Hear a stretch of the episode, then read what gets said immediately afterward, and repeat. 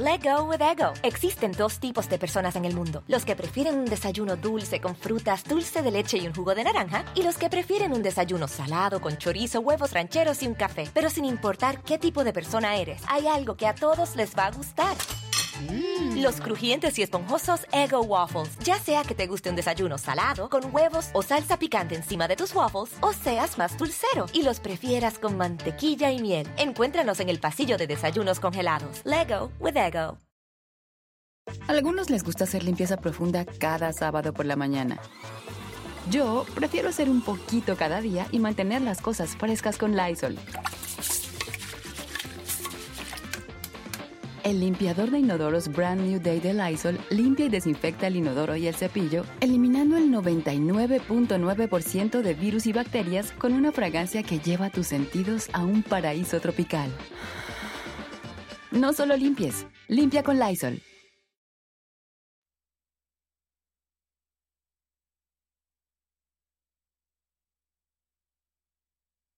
Y es que el tiempo se le va entre las manos. Y después de los malos resultados en seguridad, al presidente López Obrador le estorba el Congreso, donde se supone estamos todos los mexicanos representados. Y con un acuerdo busca que la Guardia Nacional quede bajo el ala de la Secretaría de la Defensa Nacional, sin importar que eso signifique pisotear el artículo 21 de la Constitución, que es claro. La Guardia Nacional es civil, su carácter es de seguridad pública y su doctrina es policial. Eso es lo que aprobó el legislativo y lo que ayer el presidente aplastó de un plumazo de forma flagrante. Pero se equivoca, presidente, no se gobierna decretazos no se gobierna sin un Congreso. Usted, usted, presidente, gobierna una democracia. Para eso hay que ser un hombre de Estado. Y luego de más de 130 mil mexicanos asesinados, de masacres, centenares de feminicidios, del crecimiento del crimen organizado, el presidente busca darle un nuevo rumbo a la seguridad pero no con mejores policías, no pensando en un mando único tampoco, no desarticulando carteles del narco, sino dándole el monopolio absoluto de la seguridad pública a las Fuerzas Armadas. Una apuesta no solo cuestionable, sino también peligrosa. Si bien en muchos territorios del país las personas exigen la presencia de los militares, ante la evidente debilidad y corrupción que permea las policías, lo cierto es que actualmente la Guardia Nacional cuenta con 110 mil elementos, de los cuales más del 70% no tienen certificación para ser agentes. Y es una de las corporaciones que más quejas acumula por violación de derechos humanos, por tortura y por uso excesivo de la fuerza. 106 solo en este año. 106 quejas solo en este año. Y pues no nos engañemos, pues. La idea de incorporar la Guardia Nacional a la Sedena es algo que siempre ambicionó el presidente. Poco o casi nada se hizo por hacerla una corporación civil. De hecho, un artículo transitorio en la ley de la Guardia permite que el presidente eche mano de forma extraordinaria de las Fuerzas Armadas para llevar a cabo tareas de seguridad pública por un periodo de cinco años. Ese transitorio también lo desconoció ayer el presidente. Cuando era oposición, durante la llamada guerra contra el narco, el propio presidente López Obrador insistía en que había que regresar al ejército a sus cuarteles. Y hoy, hoy el presidente quiere darles todo el poder de la seguridad pública, como si la sangre de miles de mexicanos no nos hubiera enseñado ya que esa estrategia es un fracaso. El presidente nunca quiso una policía nacional Y este acuerdo que anunció ayer será lo que concrete una seguridad pública militarizada, sin transparencia e incapaz de prevenir el delito. No están capacitados para ello. Un deseo que se asemeja más al de un autócrata y no al de un demócrata. Yo soy Adela Micha y ya comenzamos.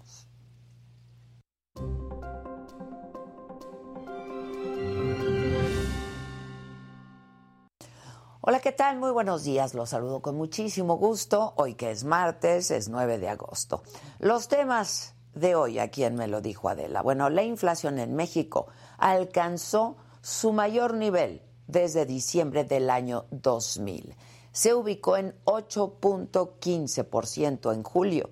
Lo que más aumentó, la papa, la cebolla, la naranja, el tomate verde y el huevo. En otro tema, muy importante también, no hay condiciones para el ingreso de cuerpos de rescate a la mina de carbón de Sabinas, Coahuila, donde siguen atrapados 10 mineros. Las autoridades estiman que pudiera ser mañana o el jueves en que bajaría todavía más el nivel del agua para que los buzos puedan entrar a la mina. Y en los otros temas, Jackie Nava anuncia su retiro del boxeo. Muere a los 73 años la cantante y actriz Olivia Newton-John. De todo esto y mucho más que estará pasando esta mañana aquí en Me lo dijo Adela, así es que no se vayan.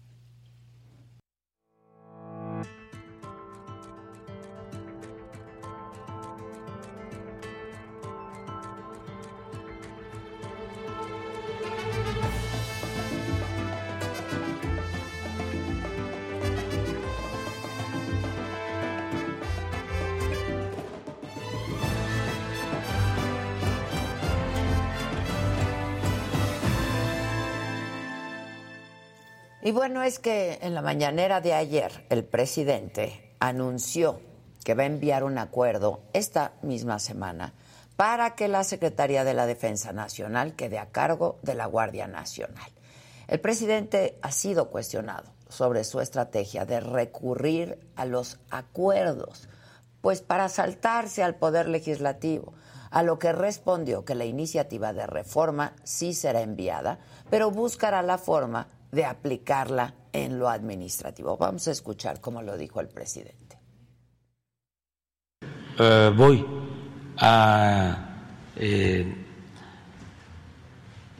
emitir un acuerdo para que ya por completo la Guardia Nacional dependa de la Secretaría de la Defensa y esperamos nada más el resultado de la reforma. Pero ya quiero que sea la Secretaría de la Defensa la que se haga cargo. Les adelanto que el día 16, completamente, el día 16 de septiembre, el desfile militar va a ser predominantemente orientado a la seguridad pública. Bueno, y luego de este anuncio, los líderes parlamentarios de la oposición en el Congreso advirtieron que este acuerdo es inconstitucional y adelantaron que van a ir a la Suprema Corte de Justicia de la Nación.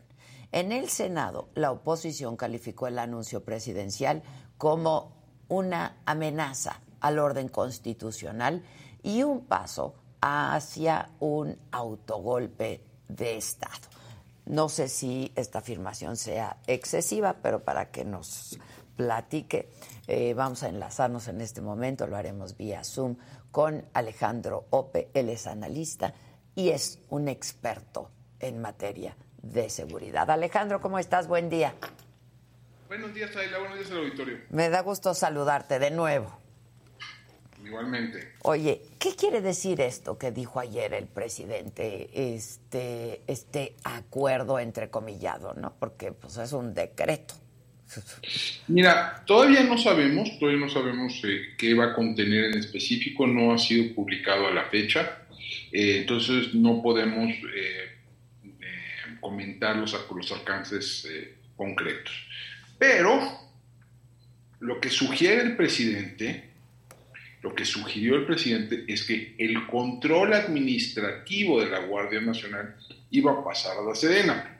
Porque como en efecto lo mencionó y es cierto, desde octubre de 2020 el control operativo de la, de la Guardia Nacional lo tiene Sedena. Digo, para entender la diferencia, el control operativo es eh, dónde se despliega eh, el oficial A o el oficial B, cómo se, a dónde se envían los vehículos, cosas por el estilo. Ok, toda la operación. El control administrativo es cómo se gasta el dinero. Ok cómo se ejercen los, el presupuesto, eh, cómo, qué compras se realizan, a cuánta gente se contrata, etcétera, ¿no? O sea, el control administrativo tiene que ver necesariamente con recursos, con presupuesto. Okay. Ahora, aquí hay un problema, déjame ponerte, y aquí es donde, donde la cosa se pone priaguda. La Sedena no podría ejercer presupuesto de una dependencia, de, una, de un órgano desconcentrado que no está sectorizado en la Sedena. Exacto, exacto. en principio, eso rompe todo el orden administrativo ¿no? del Estado mexicano. Todo su esquema. entonces tendría que haber una reubicación, es decir, lo que hoy la Guardia Nacional es formalmente un órgano desconcentrado de la Secretaría de Seguridad y, de la Secretaría de Seguridad y Protección Ciudadana. Entonces pasaría a ser un órgano desconcentrado de o, o un órgano de alguna naturaleza de la Secretaría de la Defensa Nacional. Sin embargo, eso sí contraviene directamente lo que está en el texto constitucional. En texto constitucional, en el artículo 21, se señala que el, eh, eh, la Guardia Nacional es una institución policial de carácter civil. Exactamente. Pero más, más importante, en el mismo artículo se establece con precisión que estará ubicada administrativamente en la Secretaría del Ramo de Seguridad Pública. Y esto no es una casualidad, ese fue el corazón, fue la, fue la concesión central que permite la reforma de 2019. En ausencia de, esa concesión que hace el gobierno en, esa negociación, no hubiera habido Guardia Nacional como la conocemos ahorita. Así de sencillo, ¿no? Entonces, el presidente está, digamos, subvirtiendo, digamos, el, el acuerdo al que, al que, alcanzó con la oposición y que hizo posible crear esto. Que pasara Estamos aquí, digamos, déjame ponértelo así. De arranque, la oposición puede decir, puede acusar de mala fe, ¿no? Eh, pero además, de nuevo, es un tema de orden, no de normativo, ¿no? Va la constitución, van las leyes y luego van los acuerdos. Claro, claro, claro. Eh, entonces, ahí, hay un problema muy de fondo. Entonces, ahora, el presidente lo sabe, sabe que no es suficiente una cosa. Tan lo sabe que en, simultáneamente va a enviar un, y así también lo, lo anunció. Lo dijo, lo dijo esta mañana incluso una iniciativa de reforma constitucional. Entonces, ¿cuál es, por dónde va la jugada? ¿Qué es lo que yo creo que A ver, exacto. ¿Y cuál es el peligro? Porque, a, ver, el presidente, eh, yo creo que eh, va a tratar de jugar en, dos pistas, un poco como lo jugó en la eléctrica, y de hecho usó el símil, ¿no? Ok. Es decir, mando la reforma de iniciativa constitucional a sabiendas de que está difícil de, que me la aprueben, ¿no? Ajá.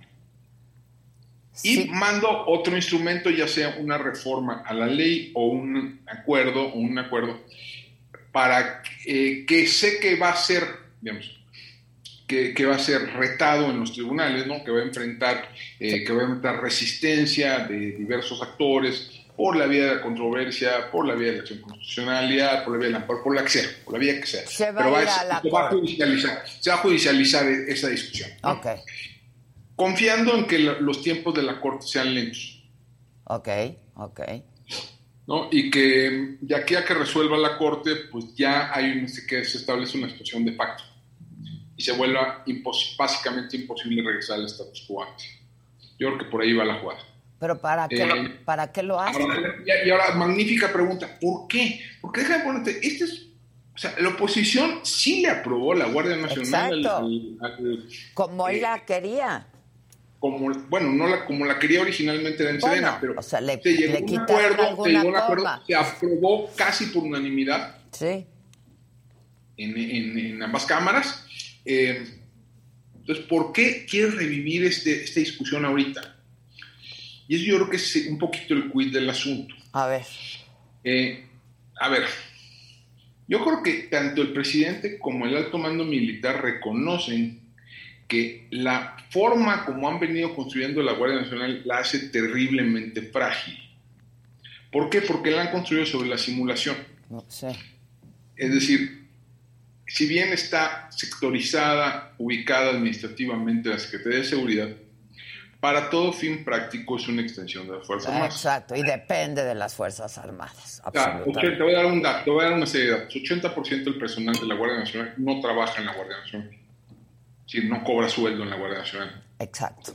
No tiene plaza en la Guardia Nacional, tiene plaza en, la mayoría en Sedena, algunos en SEMAR. Ok. En esos 80%, yo no conozco ninguna otra institución pública donde eso suceda. Donde 80% del personal trabaje en otro lado. Claro, y cobre en otro lado. Claro, claro, claro. Eh, cobre en otro lado. Entonces aquí, aquí hay un... Entonces, eso significa, déjame ponerlo así, que un gobierno futuro cierra la Guardia Nacional en 24 horas sin pasar por el Congreso.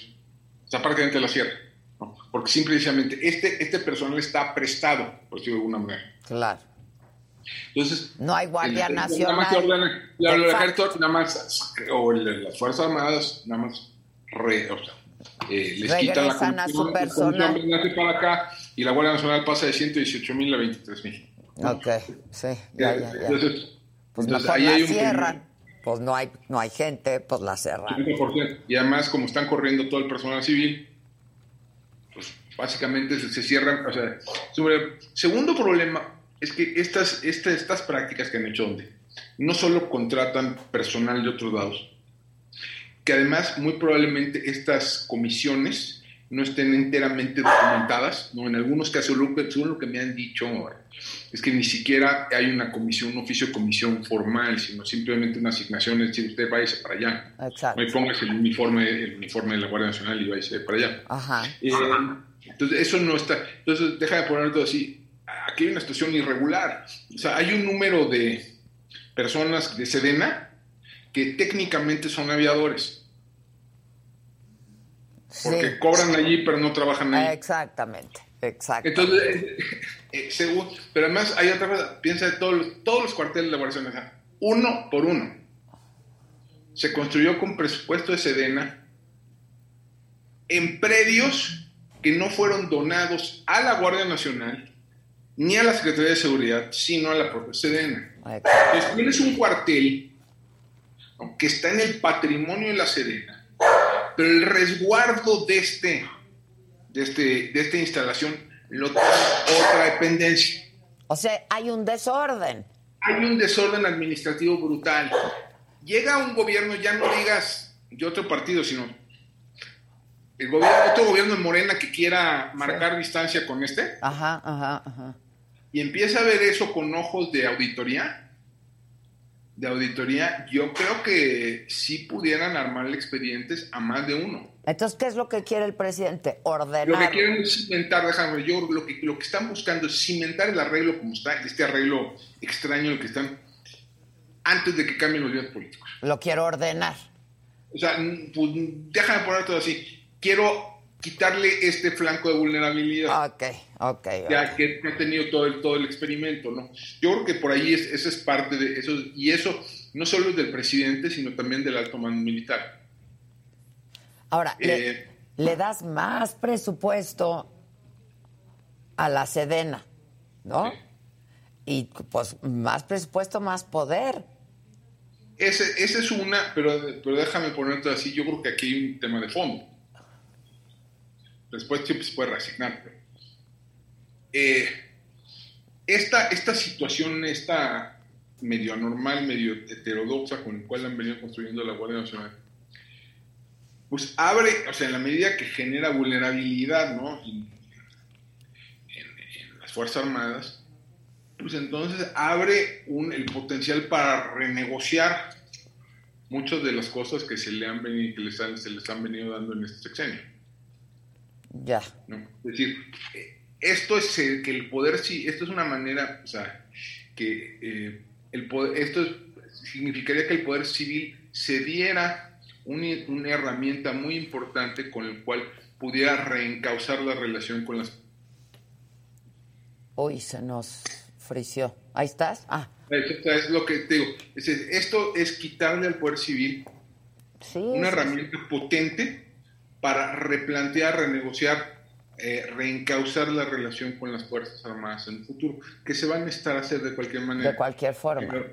sí, eso, eso va a ser... Ahora, militarizar la seguridad pública, pues que eso es de lo que estamos hablando también, pues puede, es una medida arriesgada, ¿no, Alejandro? O sea, ahí sí es un poco... sí, sí, por varias razones. Uno, porque nuestro sistema de seguridad y justicia tiene un déficit de rendición de cuentas. Sí, absolutamente. O sea, donde hay relativamente poca transparencia, donde hay poco acceso a información, donde no hay consecuencias por lo que se hace y se deja de hacer. Mire, yo tengo de verdad una gran admiración por las Fuerzas Armadas, una gran admiración por por la Secretaría de Marina, yo también. En México eh, son instituciones fundamentales en la vida de la República. Pero si algo no las caracteriza es la transparencia. Sí, claro. Si algo no los caracteriza es la reacción de cuentas. Déjame darte un dato que es poco conocido, pero creo que es importante. De 1946 a la fecha, no ha habido un solo secretario de la Defensa Nacional que haya sido removido de su cargo antes de financiar el sexenio. Mm. O sea, eso te habla de una dosis importante de autogobierno. Claro. Es decir, lo que se construye en los 40 cuando los militares le en el poder a los civiles. Es un arreglo informal, pero que funcional, ¿no? Que era eh, en el cual los militares dejan de involucrarse directamente en político, al menos en la primera línea, ¿no? Del poder político, a cambio de que los civiles no, sí, no intervengan en los militares. Sí, sí, y eso funcionó muy bien en tanto los asuntos militares fueron un asunto más bien estrecho. ¿no? México se libró de tener el carnaval ¿no? de golpes de Estado y dictaduras militares que, que tuvieron casi todos los demás países de la región de América Latina. ¿no? Sí. no lo tuvimos. ¿no? Deja, o sea, México, su último, el último intento asonada militar en México fue en 1938 en España fue en 1981. Sí, claro. Sí, sí, sí. En, Francia fue en 1960. No, o sea, digamos, no es, no es trivial lo que se ha logrado. Pero, de nuevo, eso dependía de que los asuntos militares fueran relativamente pequeños, relativamente estrechos. y ahora... más y más y más y más y más y más facultades. Entonces, este déficit de rendición de cuentas, este déficit, digamos, de control democrático se va ensanchando. De poca transparencia, porque... Se vuelve entonces, ya no, a ver, no solo ya no revisamos lo que pasa con la seguridad pública, ya no revisamos lo que pasa con una buena parte de obras públicas. Exactamente, es lo que te iba a decir. Ahora está. Ahora, ahora, y ahora el, ejército se involucra en temas que están muy ajenos a su, a su, o las fuerzas más se involucran en temas que son muy ajenos a su nivel, a sus competencias naturales. La política aeroportuaria, eh, la, la, promoción del turismo, la, el desarrollo regional, eh, etcétera, etcétera, etcétera, etcétera, ¿no? Sí, sí, sí. Entonces, ese, ese es yo creo que el dilema. Entonces, sí hay que crear condiciones para replantear esa relación. Yo soy, soy, de la, soy de la opinión, lo he sido desde hace muchos años, que tenemos que gastar más en nuestras fuerzas armadas. Que México es... Eh, México gasta muy poco, en, su gasto de defensa es muy pequeño con casi cualquier métrica internacional. Creo que hay razones eh, legítimas, razonables para eh, dedicar más recursos a nuestras fuerzas más. Pero esos recursos tienen que dedicarse, tienen que estar atados a un proceso presupuesto, democrático, presupuestal democrático. Sí, sin duda. No, darles, no darles este tipo, estos recursos, estos negocios, este, este, estos arreglos un poquito eh, fuera del presupuesto, por debajo del agua, ¿no? Eh, por, debajo, por debajo del agua para compensar lo que no les damos directamente. Yo, creo que, yo, yo creo que sí tenemos que hacer eso, pero digamos, ese incremento de los recursos presupuestales tendría que ir de, un, eh, eh, de la mano de un proceso, de un mayor control civil sobre los asuntos que esté etiquetado, ¿no? Absolutamente. ¿Sabes, cuántos, hay dos, ¿Sabes cuántos países en América Latina nunca han tenido a un civil de, de, secretario de defensa? ¿Cuáles? Dos. México y Guatemala. Fíjate. Pues Cuba lo tuvo antes de la revolución, ya no, pero ya no. lo tuvo antes de la revolución. Eh, todos los demás países de América, todos, uno por uno, incluso países que han tenido, tienen una larguísima tradición marcial, ¿no? Ajá, sí, sí, sí. eh, han tenido secretarios de defensa, han tenido mujeres de secretarios de defensa. Sí, claro, claro. Esa, es decir, la Bachelet, ¿no? Michelle Bachelet fue una de ellas, ¿no? Claro. En, Colombia ha habido varias. Sí. O sea, eh, esa, es, esa es, sí es muy anómalo. O sea, nuestro, nuestro arreglo con las de civil, de, de civil es muy anómalo. Entonces, sí, tenemos, sí tendríamos que replantearlo. Ahora, este tipo de cosas, como la que hace el, o sea, eh, eh, cimentar estos arreglos medio extraños, medio heterodoxos, medio, medio irregulares que se han venido construyendo en estos años, nos va a dificultar en el, en el mediano y largo plazo una, un proceso de transformación, modernización eh, y reforma democrática de las Fuerzas Armadas. Eso es lo que, eso, eso para mí es el problema. Ya. Ahora, este, yo comentaba que el presidente, pues nunca quiso una policía nacional, ¿no? En bueno, realidad. sí, sí, o sea, la Guardia, a ver, déjame ponerte. Creo que es un mito que el presidente se opone a, se opone a la militarización de la, la seguridad pública. Ok.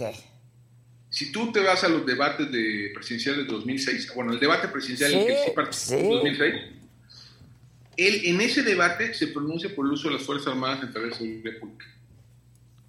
2006. O sea, digamos, lo que hizo el presidente Calderón era el consenso. Pero también en algún momento el, pre- el actual presidente dijo, cuando era oposición, que había que regresar a los militares a sus cuarteles, ¿no? Al mismo, pero al mismo tiempo que planteó la, la- primera propuesta de Guardia Nacional, que era todavía más radical la que, la que se está planteando, que era eh, básicamente convertir a todo el ejército, toda la marina, todas las policías, todos en Guardia Nacional. ¿no? Eso lo plantea en 2017, Ya. a finales de 2017, o sea, antes de la campaña formal de 2018. Y hay, yo creo que además aquí hay un tema que es bien de fondo, ¿no? Es, yo creo que hay una afinidad electiva, ¿no? Ideológica entre eh, el presidente López Obrador y el ejército mexicano, las Fuerzas Armadas en general, pero el ejército mexicano en particular.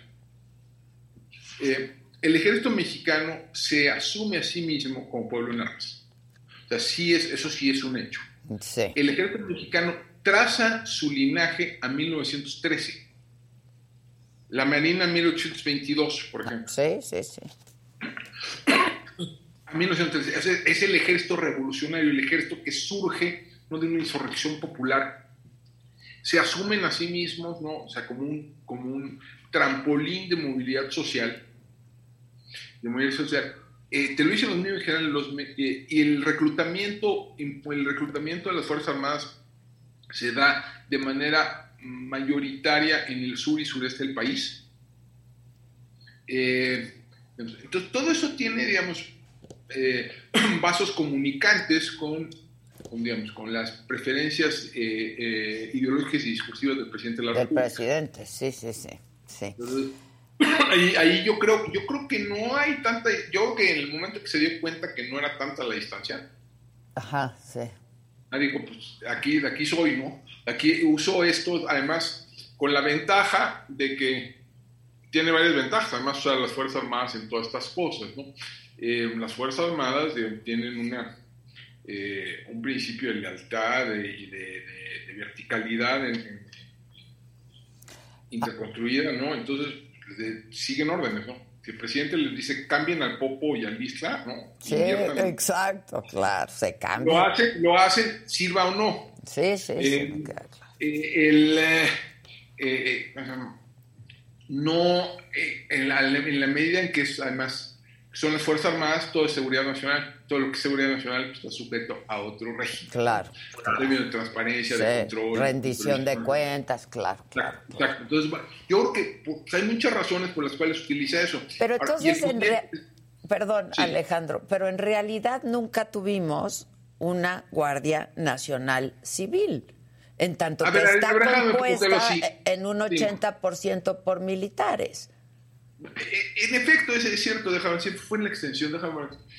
Era las- el ejército con otro uniforme. Exacto, exacto, O sea, con un uniforme, con el uniforme de vaquita le hice. exacto. Eh, el, eh, entonces les cambian el uniforme y hacen lo mismo de un lado que del otro.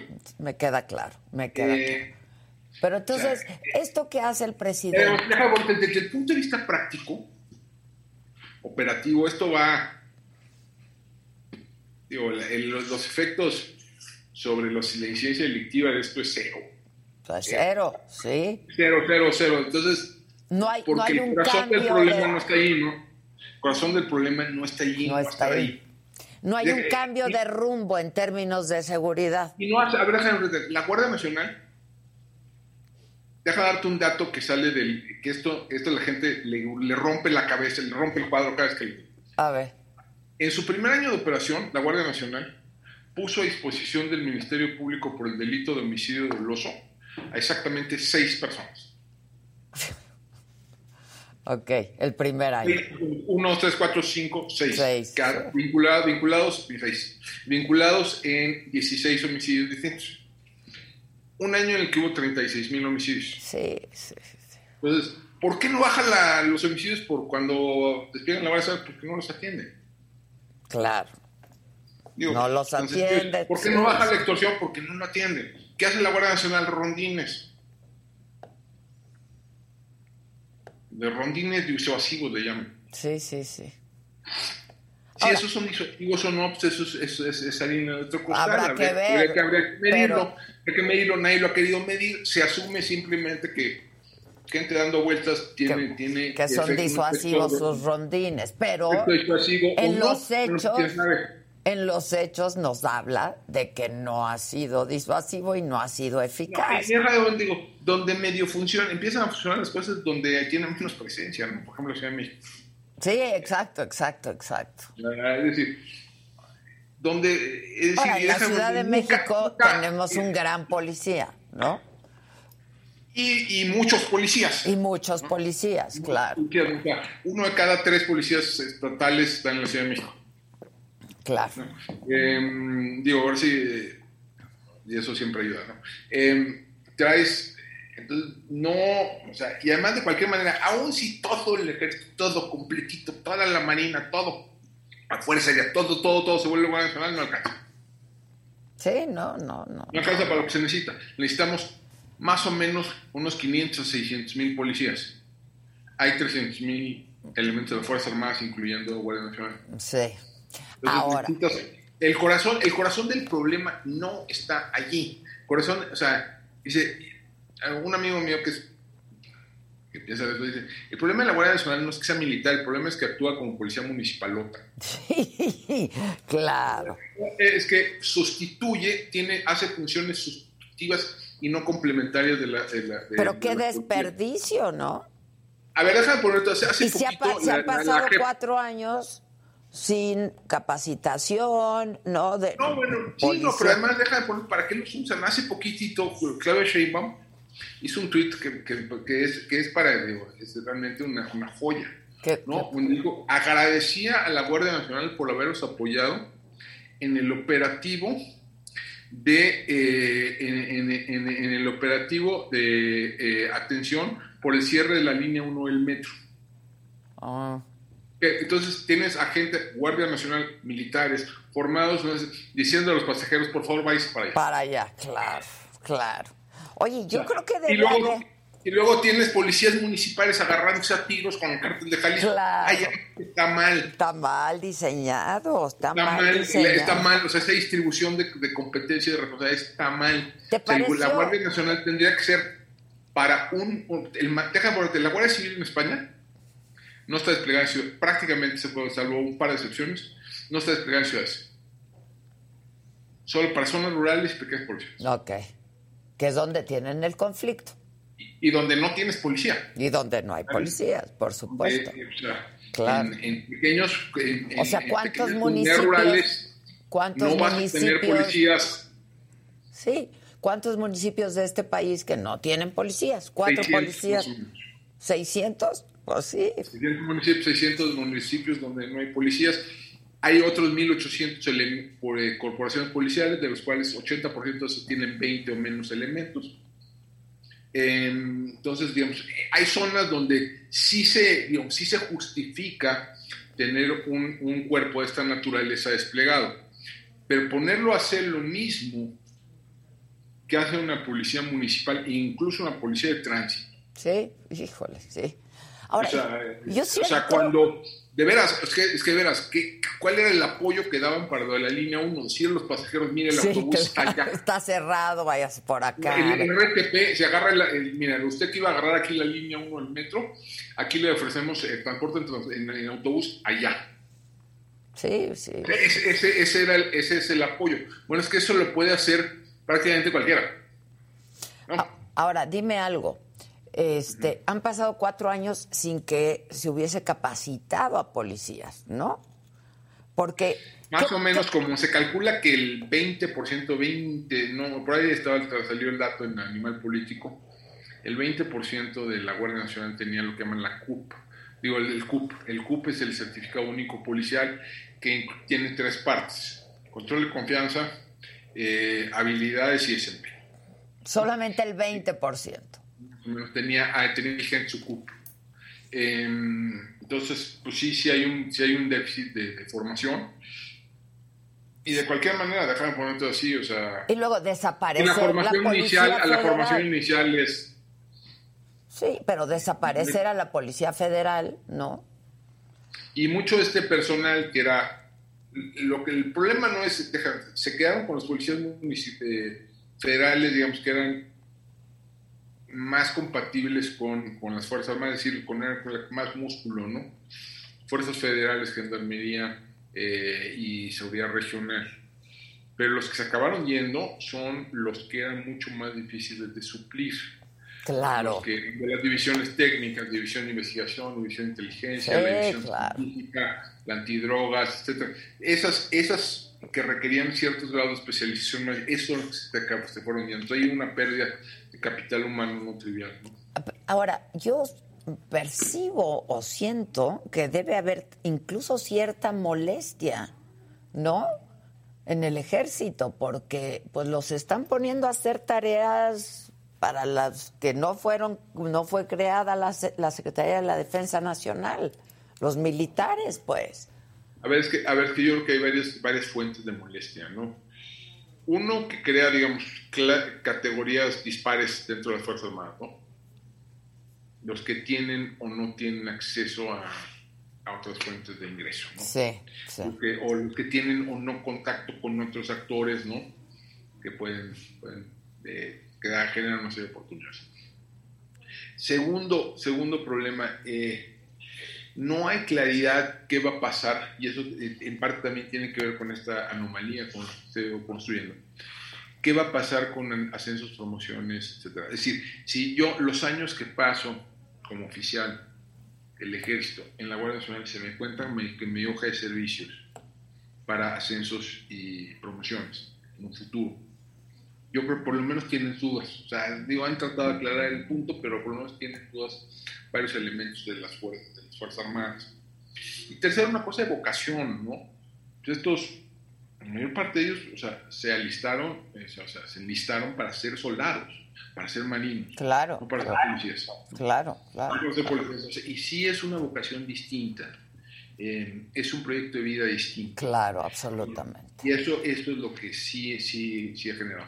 Eh, y yo creo que, digamos, de- dentro ya más de, de los oficiales, yo creo que sí hay, sí hay preocupación ¿no? por lo que los han obligado a hacer, por los riesgos administrativos que los han Claro, por eso hay que por eso hay que ponerle orden, que es lo que quiere, orden al desorden o no. Ponerte así, o sea, por lo menos taparle el ojo al macho. Ah, exactamente. O sea, es, es- es decir, por lo menos que no sea tan evidente el, el, eh, la- el, el, eh, El desaseo.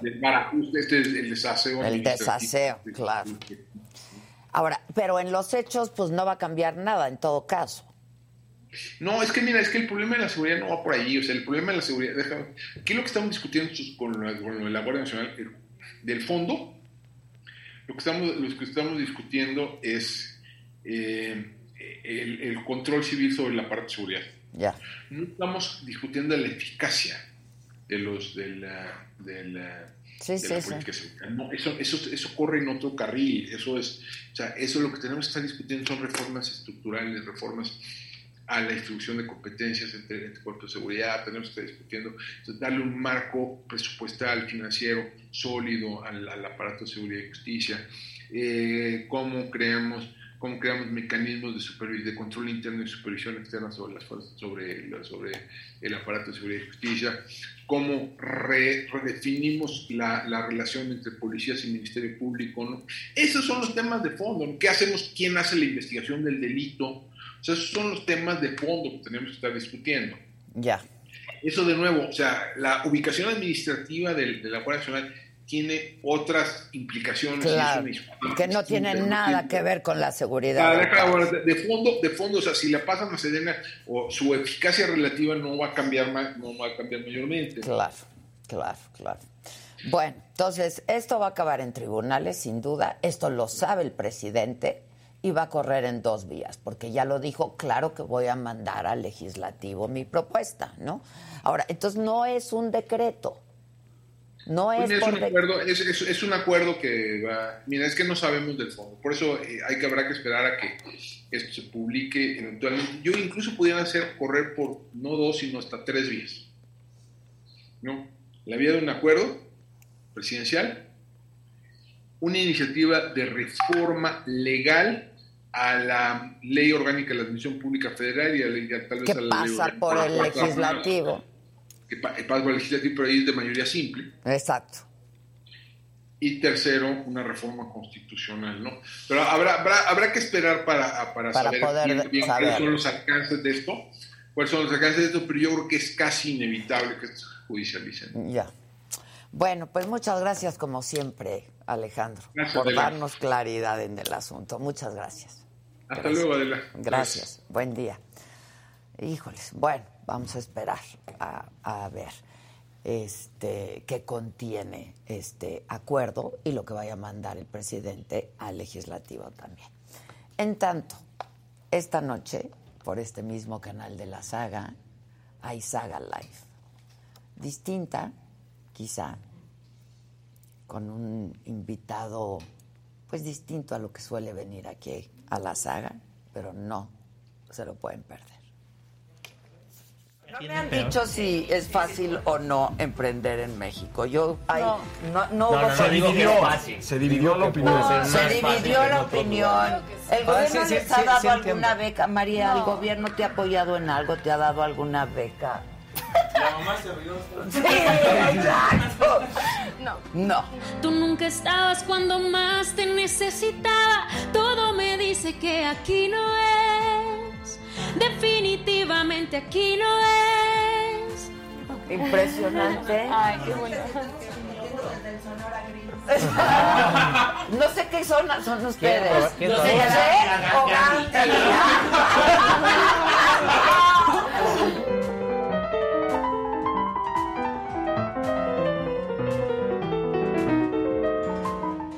una niña buleada por tus intereses. Cañón.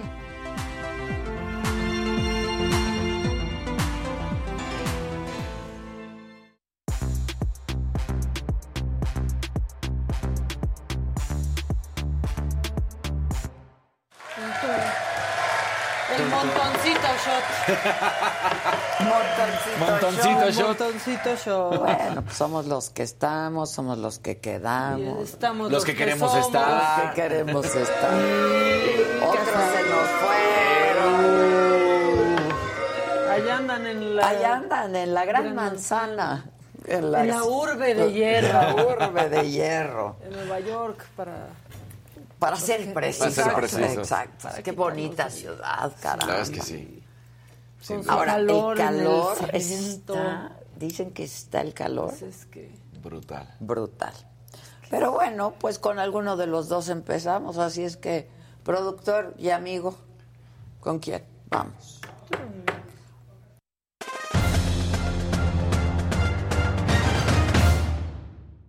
Muy buenos días, den su like, estamos listos para dar toda la información. Momentos de breaking news que se acaban de dar justo ahorita. Noticia de último momento, Serena Williams. Y no es que realmente lo haya dicho apenas, pero eh, y hay curiosidades que también vamos a ver. Resulta que ahora están utilizando deportistas y también puede hablar un poco de la transformación, las, las revistas, ¿no? porque eh, en una revista se da a conocer que Serena Williams se retira y hoy sale a circulación. Entonces, Ah, como salió sí. hoy a circulación, es toda una locura porque todo el mundo empieza a hablar del retiro de Serena Williams. Lo habíamos platicado, ahí Ay, está en. Vogue. Y está increíble las Está fotos de Vogue. padrísima la Hay- foto. Hay varias fotos de Vogue que ahorita vamos a poder ver. niña. Y ahí está, entonces... Muy playera. Muy playera. La más grande de la historia, sin duda, en el tenis. Y de cierta manera me da un poco de gusto decir que no hay tanta diferencia. Serena Williams se retira con, por eso digo, no tanta diferencia, se retira con 73 títulos, 23 de Grand Slam, 14 títulos dobles, 4 medallas olímpicas de oro y un total de 94 millones de, de dólares de ganancias. Exclusivamente hablamos de tenis. ¿Quiénes serían su contraparte en el varonil? Pues hoy en día Nadal, Djokovic o Federer. No hay más porque además son los más ganadores y sin duda alguna uno de los mejores de la historia, uno de estos tres. Yo me inclino más hacia Nadal o Federer que a Djokovic. Djokovic es el que más ha ganado, 150, con él sí ya se, se do- casi se dobla la cifra. Con Nadal está en alrededor de 130 y con Federer de 125. Entonces, aunque sí hay una diferencia, no es tan Tanta. abismal la diferencia, ¿no? ¿Por qué? Porque, por ejemplo, en Wimbledon y en el US Open, los premios para los ganadores son prácticamente iguales. Entonces, da gusto en ese sentido que no haya una diferencia tan grande. Sin embargo, Serena, y eso también da mucho gusto, está pronto en convertirse en la primera mujer eh, deportista en llegar al billón de dólares Wow. por todas sus inversiones que ha hecho en la historia. Entonces, igual le dices, bueno, o sea, en las ganancias con respecto a, Sí, a Nadal. a pues. Nadal y esto, pues ahí pudo haber fallado, pero en lo otro está a O sea, en lo, de... en lo deportivo. En lo deportivo, ahí.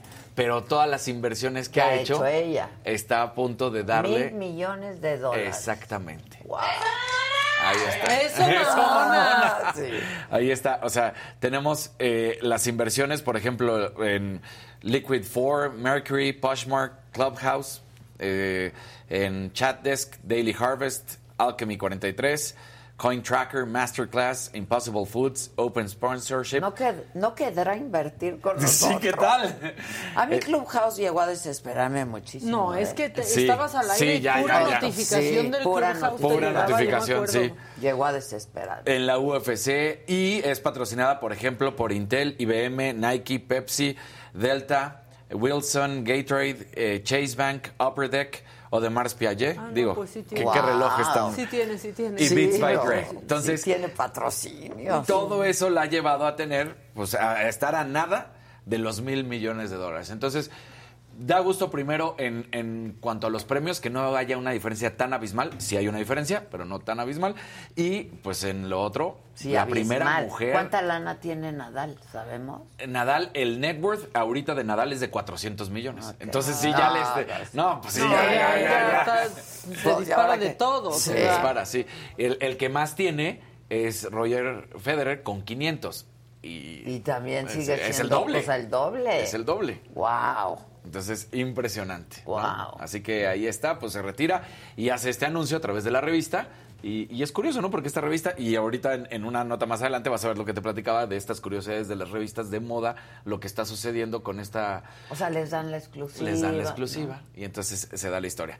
Pasamos de esta gran atleta que se retira a otra gran, gran atleta mexicana Del boxeo. Del boxeo, Sí. pugilista. Jackie Nava, la princesa azteca, como es conocida, te da a conocer ayer en una conferencia de prensa que llega a su última pelea, que será el primero de octubre en la Plaza Monumental de las Playas de Tijuana.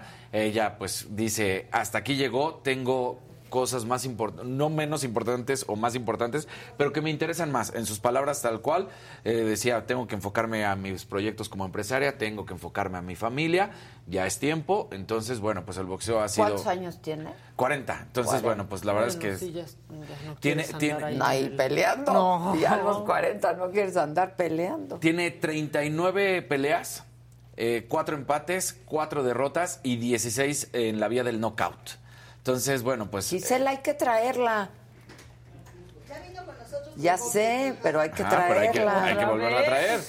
Entonces, bueno, pues ahí está Jackie Ya Nava se diciéndole- retira. Sí, Y, y, pues es... es Se pasa es a retirar. Se pasa a retirar. Mm. Tiene, tiene una empresa, eh, tiene un gimnasio en el que, eh, ella, ella, en el que han entrenado grandes boxeadores. Entonces, bueno, pues también empresaria que está haciendo las cosas bien.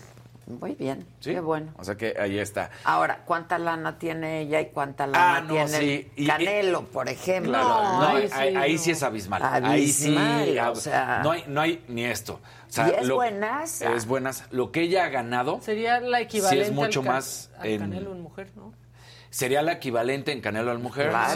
Sí, sí, sí. Por Hoy- eso hoy en lo día, pongo en comparación Sí. cuánto tiene sí. el Canelo y cuánto tiene En, en Sí. boxeo y además en México y en femenil, ya sabes que nos es un poco más complicado que nos suelten las cifras, pero sí, por ejemplo, podemos hablar que el contrato en su momento del Canelo cuando firmó con Dance era de 500 millones de dólares por un cierto número de peleas. Ella no se acerca ni a los 5 millones de dólares. Ay, es no. lamentable No, en, es en que ese sentido no de un se puede contrato. así. Híjoles.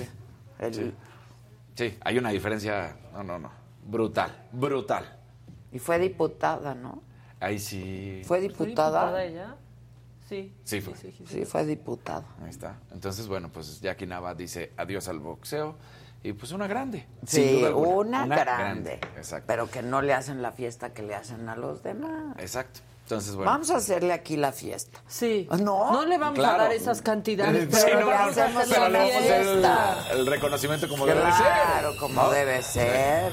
O sea que- Globos, serpentinas, confeti. Que el ziquitibún. Que la champañita, Todo. pues sí. Todo, todo. A Jackie Nava. A la Nava. A la Jackie Nava. Sí, exacto. cómo no. Yo necesito amor, comprensión y ternura. Exacto. Oh, bueno, Fórmula 1, eh, ya lo habíamos platicado, el purposing, que es el brincoteo, en pocas palabras, ¿no? Entonces sale ayer. Qué gusto. El presidente. No en el catre, manita, no en el en catre. el coche, manejando. Sí. Qué a gusto. Pero ahí va uno solo. También. Eh, Mohamed Ben Sulayem, que es el presidente de la Federación Internacional de Automovilismo, reveló que va a haber algunos cambios. Esto lo hace en un tuit, diciendo que después de haber platicado con los 20 pilotos y más de 10 directores de equipo de la Fórmula 1, dice que pues va a haber cambios para el 2023. Para este 2022 dice vamos a tratar de hacer algunas correcciones.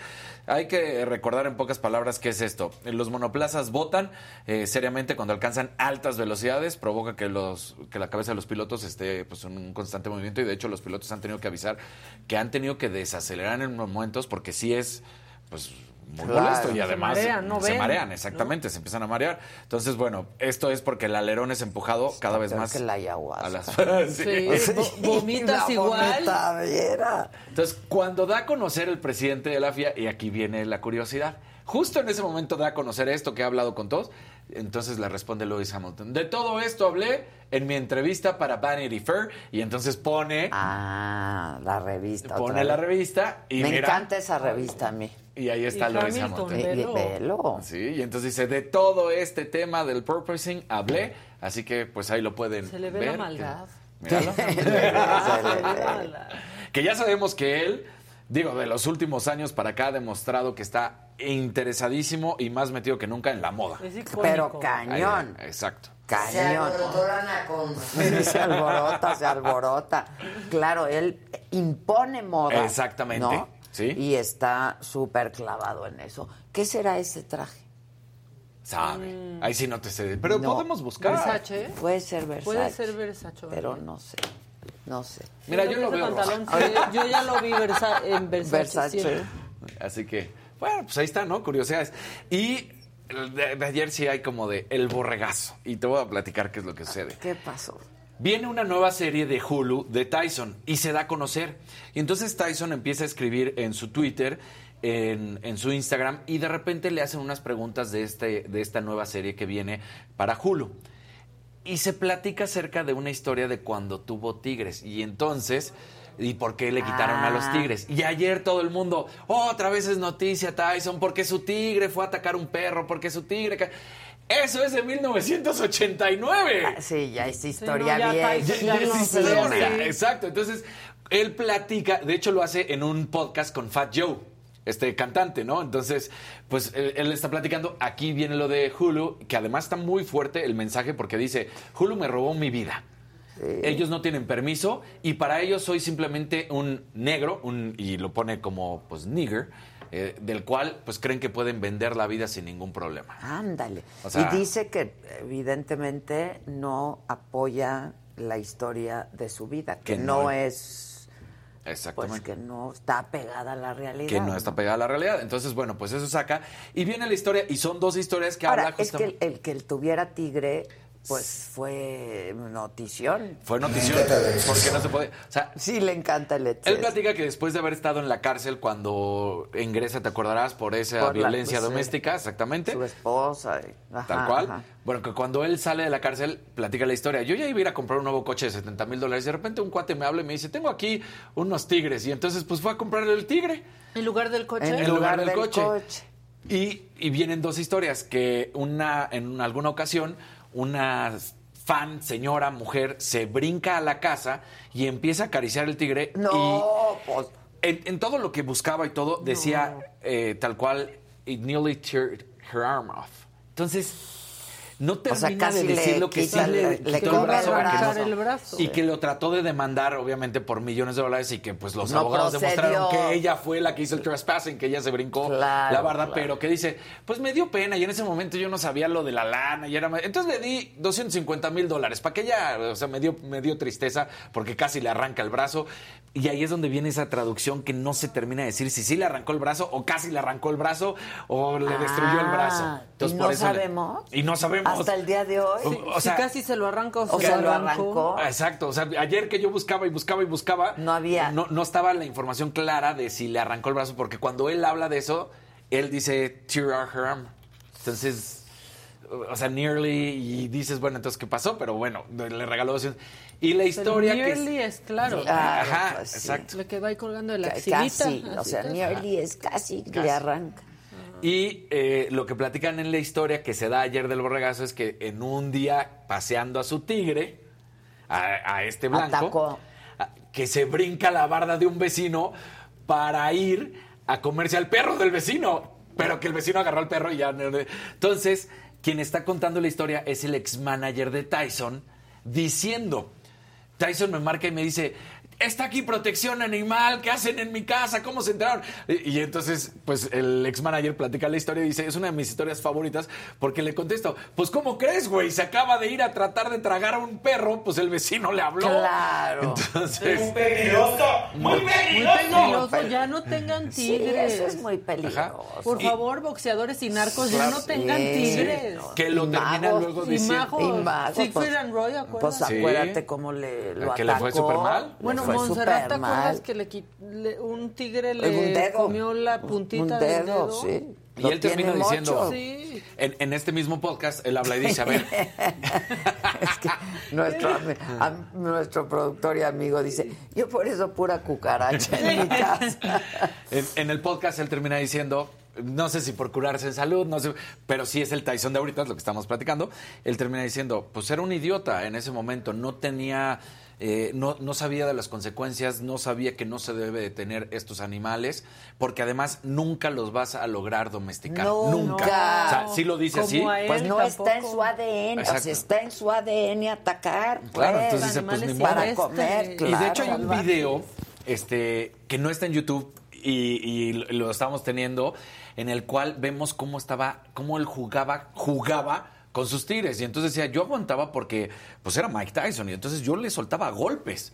Y pues el- él creía que estaba jugando conmigo, yo le soltaba santos madrazos y él ahí respondía y atacaba. Y entonces dices, ¿qué le pasa a este Sí, güey? O sea, ¿qué le pasa? Entonces platica toda esa historia y habla claramente de Hulu. Pero esa es la Se realidad. madreaba No es que saliera tigres. con tigres ahorita en este Claro, momento. no ayer. los tiene No ya, los- se Ni se deshizo ve de los así. tics. Sí, Sí, no. ni se vemos ve la ropa, así. vemos los coches, vemos a él, dices, Sí, no, a ver, no, vean. No manches, ese Mercedes ya no pasa la Sí, verificación. ya no, ya. Oye, pero se deshizo de los tigres. Se los quitó. Eh, protección animal. Pues claro, O sea, pues llegaron y le dijeron, no los puedes tener. Y entonces él platica y dice, me los quitaron. O sea, no pude hacer absolutamente nada. Llegaron y me quitaron a los tigres. Y mira, se- 50 mil pesos que De hecho, dice que le costaban 50 mil dólares, Dólares. mensuales. pues claro, porque, Porque hay eran que tres. Exacto, hay que alimentarlos. alimentarlos. Pero ahí tenía que el bracito de la vecina, el perro del vecino. Oye. A veces ahorraba. Este, y se estrena en Hulu. Se estrena en Hulu el 21 de agosto y en el Pues hay que ahí- tenemos las ¿no? imágenes. eh, también ahí sí son capturas de pantalla. Sí A se ver. ve muy, muy, pues Tyson y lo que y lo que vivió. Imágenes de su carrera, además, ¿no? O sea, de, de peleas, pues ahí está con el tigre, lo volvemos a ver en ese momento, ¿no? Entonces, no, no es En ahorita. el 89. Sí, entonces para que quede claro, ¿no? Eh, pues sonriendo Tyson. Una Eh, en- ajá, en el video Sin se ve como dice, pues, ¿crees que conoces mi historia? No la... Don King. Sí, el Don King. Ahí está Don Ve King. qué joven el Don Sí, King ahí. exacto. Y Tyson. Tyson, cuando ya está en la ¿Pero cárcel. qué es un documental? Es, es un es, una pues? docuserie. Es- Ah, no, sí es una movie, sí es una movie. eh, y es este, pero es creada por Hulu. Ya. Entonces, bueno. Pero con actores. con actores, sí, con actores. O, sea, no es un documental No en es un- donde usan no. Con material de... Ok. Esos a mí me A encantan. mí porque también. hacen una porque- búsqueda de material. Sí, esos me encantan, Sí. pero son más documentales. Sí. Esta es como... Sí, docuserie, docuserie, tal cual. Ok. Y nada más me falló, es 25 de agosto, no 21 de agosto, cuando se estrena. 20, pues ya mero, hay que verla. Ah, exacto. Hay Pues que sí, al verla. final del día hay que verla. Y le hace publicidad él también, Y ¿no? la hace publicidad, pues, digo, él dice estos desgraciados y todo, todo, Pues pero por eso hay que verla. Hay que verla. Sí, ya de que se que enoja. Mira, cuando están muy contentos con su bioserie, Claro, es que no Eh, sirve la Ah, exacto. cuando ¿no? quieren demandar al guionista, Claro. a Hulu, es, es que porque está buena. algo trae. Es porque algo trae. Algo trae. Ah, pues habrá que O ver. no, como la de Ahora, Televisa. Mike Tyson es un personaje. Mike Tyson es un personajazazo, ¿No? sí es un Hall of Famer, un histórico del, del boxeo. Lamentablemente sabemos eh, parte de su historia, cómo él gana en la primera ronda en los Juegos Olímpicos y en ese momento lo separan y dice, no, este es una bestia, no lo podemos dejar de terminar de competir. Se lo llevan y, y toda esta eh, pues historia de su crianza, de cómo fue abandonado y cómo tenía este enojo, eh, the rage. Sí, la ¿no? O sea, rabia, la la rabia rabia. dentro de él y, y que la sacaba y por eso pues fue- siempre fue muy mal manejado hasta el grado de morderle la oreja a Evander Pero Holyfield. aparte, qué asco. ¿Vieron que eso pasó en el metro el fin de Ah, semana? sí. Que hubo una mordida en el, en el metro también. Sí. No. Es que un cuate quiso sobrepasarse con Ajá. una chava. Y entonces otro defiende a esta chava y cuando están ahí peleándose, en el enojo, el que estaba defendiendo a la chava le mordió la oreja. al otro.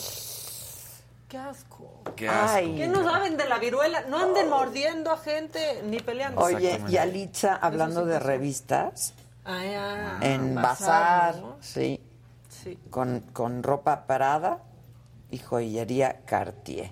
El rosa viene mucho, ¿ya viste? Sí, ya la vi en rosa, pero el azul peltre, acuérdense. Azul peltre. viene. Sí, está padre, está bien padre. Las fotos de Yalitza, pásenlas. La ah, ya maquilló, están ahí. la maquilló Mírala. Ger Parra, que me, que Ah, ¿sí? me maquilló, no, y tú también A con mí me él. maquilló, sí, claro. Siempre la maquilla Ger. Y Eric Moreno la peinó. Pues ahí está. A ver, venga la que está de rosa. Mira, Yo amo la actitud de Yalitza ya en Sí. estas fotos de que... ve esta foto. Eso, mamona. Eso, mamona. Esa no me gusta, está como así, como, ¿qué Sí, pedo? a ¿Ya? ¿Vas a tomar Ay, la como que ya quería que acabara. Sí, Sí. exacto. eso es. A ver, Hay ¿a qué unas hora? ropas que no me gustan A ver, ¿a qué ¿eh? hora? Esa- esa foto me encantó. Creo que es la, la mejor foto. Y, eh, y se parece al traje de Luis. Sí, Sí, ¿no será Prada digo. el de Lewis Hamilton? Según yo es Versace. Pues Esos ahí- tank tops de Prada me gustan. Ahí que- debe de decir en la revista, de en el Vanity Fair, vestuario de... Sí. Ha de No. costar 100 mil pesos esa Sí. tank top, pero Sí, me no. Sí, la puritita tank top. La puritita. Ve, esa es 100 mil. Que por cierto tengo que ir a Sara por unas tank tops. Ah, yo voy a ir hoy. ¿Me compras? Sí, Gracias. claro. es que eso hacemos Pero luego. me gustan más las de hombre, ¿eh? Sí, Ajá, pues es que entonces las sí, compras en- tienen mejor corte. Ajá, las compras en Extra Small o en Small. Ya está, yo, yo voy a ir al ratito. Sí, también a Fernando le gustan. No, pero que Fernando no use la tank top. o bueno, sí, o sea, y encima algo, ¿no? es que luego anda muy, Pues muy, muy ceñida. Venga el macabrón, venga. Uy. La que sigue, por favor.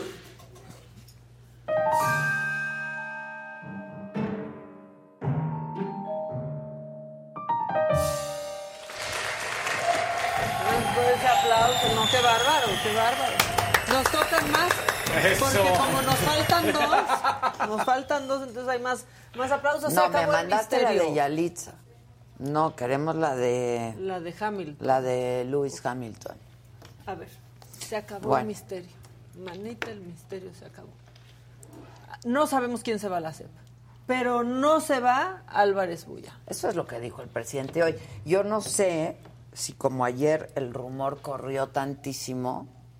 ¿Se le quemó? Pues y a él no le gusta eso, entonces este Dijo, a lo No, mejor no me van a ganar mis notas. Porque pues todo parecía indicar que era ella la que se Sí. iba y este por ahí nos confesaron que este el todavía gobernador de Hidalgo se, se iría al CONACIT, Omar Fayad. Sálvame del olvido. Me gusta que cante las de Rebelde, me gusta. Pues mira, él se va ya, ¿no? Creo que el mes que entra, en Septiembre, sí, septiembre, va. entonces... Ahora, ¡Dale!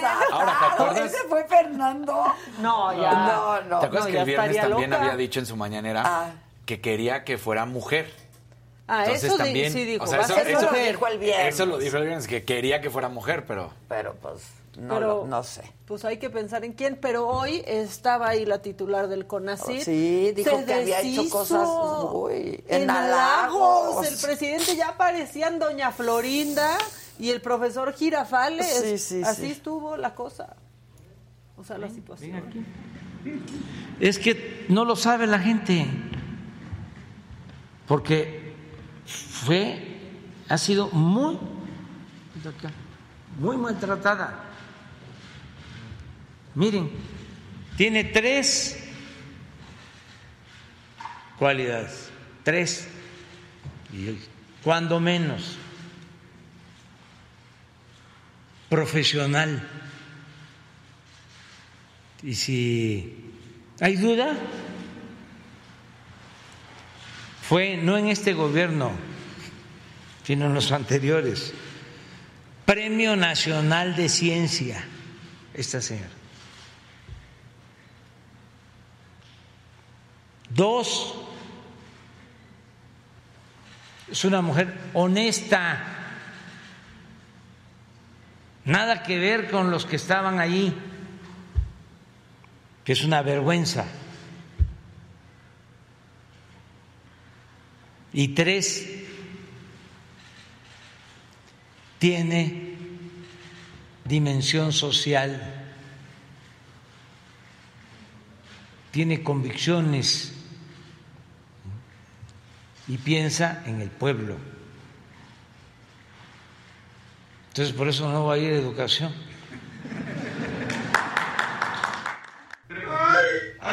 Me no. Y no tuvo los respiradores a tiempo, pero, es además- bien buena oye, persona. pero además tiene conciencia social porque parte de su presupuesto se fue a obras importantes Sí, del exacto. gobierno, como el Tren Maya, no, Quiere como tanto a dos México. Adela. No. No. Quiere tanto a México que parte de su presupuesto. Estoy muy conmovida. Se lo dio al tren Maya. Al Tren Maya. Tiene tan buen corazón que cooperó para el AIFA. No, no puedo, no puedo ayudar. Y las becas. Sí. Y las becas. O sea, ¿no? bueno, que dinero no que son sobró, pues, importantes las Pónganme música melancólica. Es que esta mujer, qué dimensión social tan grande. ¡Ay, véale! Apúntele bien. Y el presidente dice, y tiene premios. Y no crean que en este gobierno Este de no chocolate, importa, ¿no? en el pasado En se los dieron. Exacto. No Ay. en este. Está muy conmovedor Día este. histórico. Es un día histórico, sí. Sí. Les iba a poner videos de maromas de la 4 Pero reco- recomponte, ¿no? es que no puedo. Estás muy descompuesta. Es tan buena, tan buena, que no está permitiendo que nos pongan la vacuna patria. Y eso sí se lo agradezco. Eso sí se Sí, lo gracias, agradecemos. gracias. Pues La vacuna patria. Y si ya decimos que nunca existió, Sí, ya. Ya. Tan No mexicana. vacuna. El día 15 de septiembre, es el grito. ¡Hombre! tan mexicana la vacuna grito. patria Sí, desarrollada en. Nueva York. Ay, qué gran filántropa. Sí, hombre. Bueno, a ver, les tengo buffet. ¿Qué quieren? Ayer hubo escandalito con dos hijos del presidente. Por el tenis. O quieren seguir enojándonos con lo de la Guardia Nacional. La que quieras es buena. Pues sigue con el grito de Guardia Nacional, ya estabas en Bueno, eso. Ya sabemos lo que quiere hacer el presidente, que pertenezca a la Secretaría de la Defensa y así. Pero ¿se acuerdan cómo decían? Vamos a desmi- Desmilitarizar. desmilitarizar el país. Perdón, es que estoy muy conmovida. bueno, él que quería la desmilitarización, ¿eso? Ajá. Que hoy no lo puedo decir. Porque pero- estás muy Porque conmovida. estás muy No conmovida. importa que no tenga la capacidad, tengo buen corazón. Exacto. Bueno, pues las maromas ayer estuvieron buenísimas, todos tratando de explicar, empezando por Olga Sánchez Cordero. Sí, ¿de qué se trata? Ya no estamos para esas maromas, una caída mal, Olguita, y ya Ya nos la afecta. la Nos cadera. afecta Sí, cadera, ah, el no fémur, todo, no sé, vale. Así lo dijo. Digamos, la institución, que pensamos que no daría la imagen de militarización, una Guardia Nacional, porque ahí va a estar no los militares, los militares van a ser para la soberanía nacional, va a estar la policía, que ya trae otra formación, policía militar, policía naval, policía federal, y todo esto va a ser un conjunto de Guardia Nacional. O sea, el término es policía, no es soldados. Los soldados es otro, otro nivel, otras corporaciones. Estas otras corporaciones van a estar, obviamente, en la defensa de la soberanía nacional, como no podría ser de otra manera. Pero ya la policía militar, la policía, y subrayo, policía, son No, No, no. Policía. La federal, la Y nos policía. acaba de decir Alejandro Ope que el 80% de la Guardia Nacional es o del Ejército o de la Marina. Cobran ahí. ¿no? Policía. Policía. Yo Entonces, pues, digo queriendo yo. ya, pobre. ¿Crees que haya amanecido lastimada, Olga, por la maroma? Pues yo creo que sí, pero medalla de oro no se va a llevar, pero llega otro maromero. A ver. Sergio Gutiérrez Luna, ya también es que ni cómo. Sergio, Sergio. Eres cuate, yo- a mí pero. pues, me gusta tenerte aquí por echarte cascarita en el Congreso con el con Sí. el matador, no, no por esta cascareada. A ver. concluir con una Guardia Nacional de estricto diseño civil que se regirá por una doctrina policial, salvaguardando los derechos humanos y siendo cercanos y sensibles a las necesidades de los ciudadanos. La Guardia Nacional quedará adscrita indubitablemente a la Secretaría de Seguridad y por lo tanto formará parte del Sistema Nacional de Seguridad Pública. Asimismo, no dejaremos de lado la necesidad de fortalecer a las policías estatales y municipales, contemplando que éstas deberán coordinarse con la Guardia Nacional en las labores. ¿Qué calificación le damos por No, este triple mortal al, sí. al Pues sí, frente? No, no, Es mi que- checo. No. No, mi checo. Ahora sí, como dicen los comentaristas de los clavados, saco mucha agua. Sí, sacó mucha Sí. Entró doblado, Sí, ¿no? Entró doblado. No fue limpio el Sí, clavo. digamos no. que este fue ligeramente pasado. Hizo Sí. chapuzón. Ligeramente Sí, sí, pasado sí, sí, hacia no. atrás. Pero Mario Delgado llegó. Uy, Mario Delgado es tu momento en la plataforma. Y él sí, de plano, pues no quería decir ni si mando civil, ni si mando militar. Y encontró un término, como hace la 4T siempre, un término poético, para no decir lo que es. A ver. Después de un largo debate sobre mando civil o militar, no podríamos haber encontrado una mejor solución, el mandato político de toda la representación popular. Naturaleza civil o naturaleza militar. Algo más valioso, naturaleza democrática. Estamos construyendo una institución republicana y al servicio de la sociedad. ¿Por qué recita? civil o Mando mando militar. militar. Mamá, soy Paquito. Sí, ¿por qué No haré travesuras. Pero él sí como que dijo, yo ni con Dios ni con el diablo, pero quiero aplauso. No, estuvo muy, muy No, extraño. no, Ese también estuvo ligeramente pasado hacia atrás, ¿no? Ese clavado. ¿Qué opinan ustedes? No, no, bueno, pues ¿Qué se le puso ponen? a ¿Qué le ponen, jueces? ¿Qué le ponen? Cinco. Sí. Cinco, cinco. Cuatro. Tres, dos, Sí. uno. Así vamos. Sí. Bueno, Es y que ahora hizo un buen, eh, una- un buen arranque. Y ya Exacto. después. Ok, hijos del presidente. Hijos del presidente, Hijos esta es una nueva sección hoy en Los Hijos del Presidente. Ah, mira, Está vamos, buena. ¿Qué hacen hoy los Hijos del Presidente? Bueno, primero nos vamos con el chiquito, con Jesús Ernesto. No es albur, no es albur, no me voltees a ver así. es que Daniel, qué bárbaro. No, no, con Jesús Ernesto. Porque, bueno, pues ahí está en el aeropuerto, ¿no? Está en el Reino Unido y pues la embajadora de México en Reino Unido deteniéndole la mochila y está formado ahí pues en el, ¿no? En la fila de Sky Priority. Que a ver, está bien, es un vuelo largo. Las redes decían, pero ¿y por qué lo lleva la embajadora? Porque quiso, porque le hizo el favor, por lo que sea. No se fijen en eso. Los tenis Los que trae tenis de son off-white. Son off-white. Son off-white. Yo Tengo- veía ayer que, que Sí. en Twitter pusieron que aquí son yo- saqué y que también- valen a mil dólares. Saqué el modelo exacto en el Farfetch. Ah, no vale. 17 mil eh, 411. 411 pesos, ¿no? O sea, no llegan a los mil. 850. Que aún así, Sí, pero claro. No, 900. yo lo que quiero decirles, para que no digan, ay, ¿qué? Y piensan que solo los blanquitos, porque así, ese es el, ¿no? Ese es el discurso en redes. Solo ustedes, blancos privilegiados, Oye, están bien malditos. chingones los Pero, tenis. ¿eh? ¿sabes? Yo ya me los probé. ¿Y están no me gustan de arriba, se ven chatos. Ah. Es que, y, y luego ya ves que eso nos causa problema. Bueno, la cosa es que dicen, ¿y qué no tiene derecho a tener esos tenis? Claro que tiene derecho a tener esos tenis. Incluso Fernando? Fernando se los compró y dijo, a mí me salieron en seis mil ya en oferta. Qué bueno, igual le salieron en seis mil en oferta.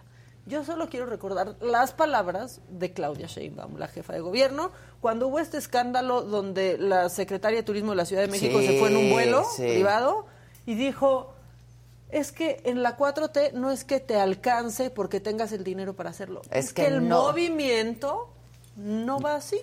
No, no va con su no va con doctrina, la doctrina con la que tenemos. doctrina. Entonces la doctrina aplica hasta el presidente, ya que quede claro. Pues sí, claro. El niño va a traer sus playeras de 5 mil pesos, sus tenis caros, lo va a llevar la embajadora al aeropuerto, le va a cargar la mochila y soporten. Ya, que digan eso. Pues sí.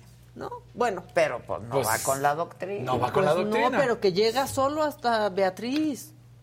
Hasta ahí llega. Mm. ¿no? Pero Se ¿quién frena. le compró? Pues. Beatriz, Pero o a el meses. presidente. A meses. Ah, Tal vez tiene la tarjeta la Palacio. yo tengo, ¿sí? claro, o tenía claro, puntos. Claro, puede ser. O sea- ¿Llegaron a Palacio esos? Sí, sí, está. ahí yo creo que se los compró Fernando Ah, con ok. su respectivo Igual le O fue en el. No importa. en el aule. Solo Exacto. es hipócrita. Es Sí. hipócrita, O sea, es que es eso, no es de ellos no pueden tener eso. No, pues sí pueden y Sí si pueden. les alcanza pueden, Porque pero además- es incoherente. Es incoherente y volvemos a lo mismo, ¿no? Ellos han tratado de hacer ver que está mal y Claro. decir como, es que tener dinero, es, que tener cosas Está- bonitas. Es un que- pecado. Es un pecado. Esto de las marcas. Presidente, su hijo pequeño trae unos no? tenis de supermarca. ¿eh? Casi Sí. 20 mil pesos. No dice siempre, ay, yo- las marcas Claro. no se necesitan más de dos zapatos. y- o sea, Soy hijo Más de dos zapatos papá. Soy por hijo del semana. papá. Ahora, suponiendo ese precio de Farfetch, les quiero decir que ahí siempre es mar- más barato, porque en Palacio de Hierro sí. eso está 5 mil por pesos los más caro. impuestos, por Sí. todo. sí. Entonces sí le costó como 21 mil pesos ese par, que está bien, solo es hipócrita. Bueno, luego, la bendición, otra bendición del presidente José Ramón.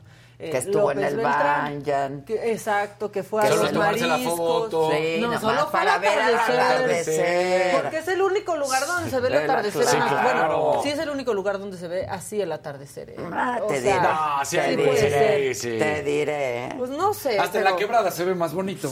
Sí, no, de hecho, a ver, o sea, sí es muy humilde. Venía de ir a dar un paseo en el mar a ver la, la Virgen. Fue, fue al bote a ver la Ah. Virgen y luego se fue al baño. O sea, ¿por qué no lo sacan ahí en lo humilde? Claro. En serio, es que estos fifís malditos. Bueno, ok.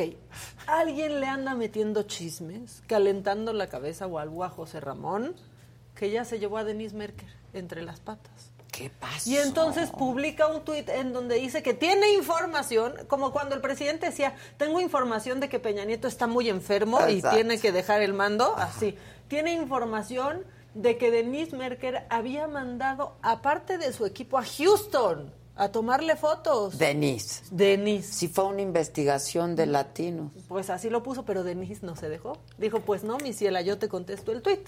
Y entonces ya supe que Xochitl Galvez y el equipo de producción de Denise Merker estuvieron en Houston con la intención de grabar nuestra casa. ¿Por qué Xochitl y Denise? Sí, O sea, no aparte, ¿no? Yo, yo no entiendo ahí la relación. Se ve que no quieren dejar de molestar con lo mismo. Dejen de acosar y calumniar con sus telenovelas chafas. Aburren con sus mentiras. José Ramón, ya no tuites. Por favor. Y ya le contestó Denise. No sé quién te esté grabando, José Ramón, porque ni yo ni mi equipo estamos ni hemos estado en Houston. Pues sí. Pues sí. ¿De dónde Ya saca que se un poco? ¿no? Que ya no tuite. O sea, Yo creo que el presidente debería de decirle. Decirle, ¿no? sí, sí, sí. eres hijo de un presidente. Claro, ya está. ya no estés tuiteando. Ya- ya me ¿Se dije- acuerdan, ¿Se acuerdan cuando la hija de Peña tuiteó algo? Sí, lo, lo de la prole. Exacto. Los prole. A partir de ese momento, Se acabó. prohibido tuitear, ¿eh? Pues sí. Claro. Sí. Pues sí, porque cuando lo hacían... Comprometes, o sea, finalmente eres el hijo del presidente. Sí, sí, sí. Pues sí. La neta. Porque aparte ya cuando lo hacían ya había problemas. ¿No te acuerdas cuando llevaron un tatuador de Los ¡Claro! Ángeles a los Sí. Sofía, Sofía Castro llevó a un tatuador. Sí, No, sí. no sí. lo hace. Y eso que Sofía es Era hijastra. hijastra, pero actriz, pero Exacto. influencer, Sí. pero esto, pero el otro. Pues Pero no, igual lo hace. No, así no. en el Pino, de hacer. que es donde vivía. Pero Porque Exacto, Tempino, ahí no, pero- Tempino, Tempino, Tempino, sí, Tempino, o sea, bien y bonito. híjole. Ah, Ah. Yo sigo con más cosas, traigo muchas cosas macabronas. A ver, bien. O sea, Bueno, esto tiene que ver, fíjate que con los deportes. Ah. Con los deportes porque parece que Con la Liga deportes, No, ¿eh? no, sí, nos siempre dices, pues está macabrón. Y- Exacto, sí, sí, sí. Entonces, Se aquí hay, Nos sí, hay intercambio comercial, digamos. Bueno, pues recientemente el presidente medio había dicho que tenían que investigar la Liga MX porque había movimientos Sí. y chanchullos raros. Que si los hay. Exactamente. Pero entonces ahora pasó algo muy chistoso. Ya tiene una función el AIFA. Fueron los de la Liga MX que se van como a este juego de All Stars Ajá. A tomarse foto en el AIFA. ¿Por? ¿Para qué? ¿No viajaron? Pero no hay vuelos internacionales en el AIFA. No. ¿No? ¿A qué fueron? ¿O habrá sido un charter? A lo mejor salió un charter de ahí. Puede ser, no creo que hayan ¿Se ido puede? a tomarse ahí en el Pues calendario. no se puede. Hasta ¿Se donde, puede? hasta donde yo sé no se ¿Podrían? puede. Yo no sé, pero ¿qué queda bien? ¿Se ven? Sí, muy queda bien. Sí. Entonces salieron muy queda de ahí. bien y no les queda bien, ¿eh? Hay que averiguar, Dani, si salieron de ahí o solo fueron a la pinche foto. Pues sí. A Hidalgo. Los llevaron ahí. Sí, la verdad es que a mí eso, este, pues sí se me hace muy, Muy. extraño, ¿no? Muy, muy extraño. Y, y tengo un macabrón súper desagradable, súper desagradable ¿Me que volteo? involucra a una, no, porque no, o sea, es desagradable de platicar, Ah, pero no es muy y de escuchar. Sí, involucra a una senadora de Morena que está teniendo problemas con su nuera. Sí. Y el hijo está teniendo problemas con su nuera. Y es que la mujer, esposa del hijo O sea, de esta sí senadora. de chisme, chisme, chisme. chisme, chisme, chisme, pero con violencia intrafamiliar, grave. Ah. Entonces esta mujer denuncia que el hijo de esta senadora, pongan por favor, eh, pues fue a golpear a su papá, ya mayor de más de 90 años, y a ella por querer quitarle al, al hijo. Y María Merced González, que es actual senadora de la República, estaban suegra. ahí también. O sea, fue con su hijo para agarrarla a golpes. La verdad es que sí hay fotos y son demasiado gráficas y decidimos no ponerlas porque está la mujer ensangrentada. Ah, se ve golpeada. Sí, se ve, se ve golpeada. Pero entonces la senadora después ya respondió. Yo, pues yo no fui. Y tenemos ahí no la fui, respuesta. no fui. En donde dice que, a- eh, en efecto, Daniela García es la madre de su nieto y que ella es la principal interesada en que su familia se proteja. Pero sí se justifica este, un poco cuando dice, nunca he justificado ni justificaré el empleo de la violencia o el uso de la fuerza y solo la imagino como posible para proteger a los más vulnerables como lo son las niñas No. y los niños. Ah, caray, ¿qué te Entonces, pasa? No.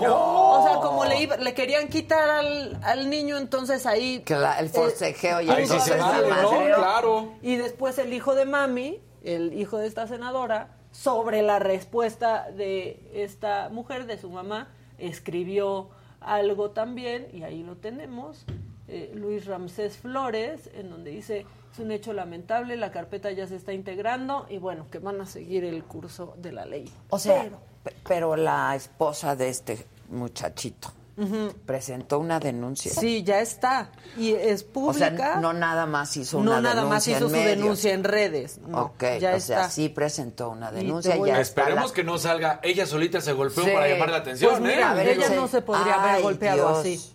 Ay, Dios. Ahí está, golpeada la mujer, arañada y golpeado el, El papá. papá, Un no. adulto No, mayor Marta. de más de 90 años. No, Senadora de la. República y su hijo. De entrada, por, por golpear a un adulto mayor es cárcel. Pues sí, claro, y a una mujer también. A menos que quieras defender a un niño.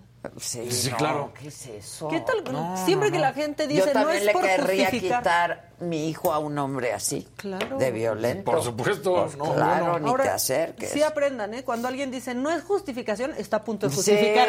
claro. Y pues ya creo que sí está muy desagradable y muy feo este macabrón, pero pues hay que estar pendientes para ver qué, qué sucede, porque Sí. la mujer es senadora y tiene Y a ver qué va a hacer, no, pero a ver qué va a hacer el, el Senado de la República, ¿no? Algo tendría que pasar. Claro. Sí, pero nunca presión. dicen que ella fue la que golpeó, fue el hijo. Pero fue acompañado. O sea, es cómplice. O sea, es cómplice. que fue es cómplice, claro. ella. Ya. Ahí lo deja no, claro en su pues, ¿cuál denuncia. fueron? Pues, más bien fuera, fuera. Sí. Y eso sí me dieron ganas. ¿Que dónde están Jimmy y Luis? Se fueron a Nueva York, muchachos. Ya se les dijo que Y- se Y miren, si Pero regresan, les mandaron una, nos mandaron una participación. La vemos, ¿no? La participación. Si regresa es que era nuestro y si no regresa es que nunca, Nunca lo fueron. No.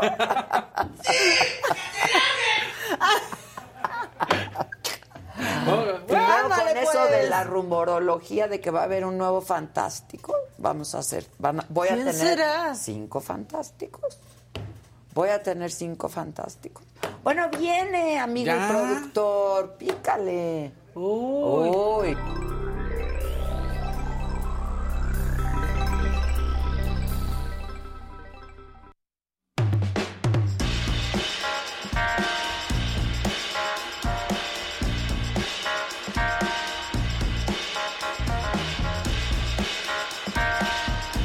Adela, ¿cómo estás? Yo muy bien, ya llegando aquí a la ciudad de Nueva York. Ahí ustedes pueden ver, estoy al ladito de Central Park. Y pues bueno, estuvimos aquí en esta ciudad en la cual pues es temporada alta, el clima está bastante caluroso, en promedio 30 grados centígrados, promedio 30 grados centígrados, pero la parte quizá más interesante, sobre todo para los que piensan venir para acá a esta ciudad a vacacionar, pues bueno, tómenselo con calma porque las filas en migración están con todo, ¿eh? Están muy, muy rudas, en promedio dos horitas, así que, pues bueno, eh, ¿qué estoy haciendo yo por acá? Bueno, sucede que la gente de Samsung va a presentar sus nuevos equipos, sus nuevos teléfonos de pantalla flexible. Se habla mucho de estos equipos. Eh, se dice que podría ser una evolución de lo que vimos el año pasado, pero que creo que al final seguirá siendo este golpe sobre la mesa de esta compañía con respecto a lo que podremos estar viendo, no únicamente de ellos, sino de otras marcas. Creo que eso es lo que está bastante, bastante interesante. Por otro lado, creo que también lo que hay que estar muy atentos es que estarán lanzando nuevos audífonos y también nuevos relojes. Así que es parte de lo que estaremos viendo el día de mañana. Eh, estaremos muy pegados a la presentación, así que, pues bueno, será parte de lo que veamos aquí desde la ciudad de Nueva York.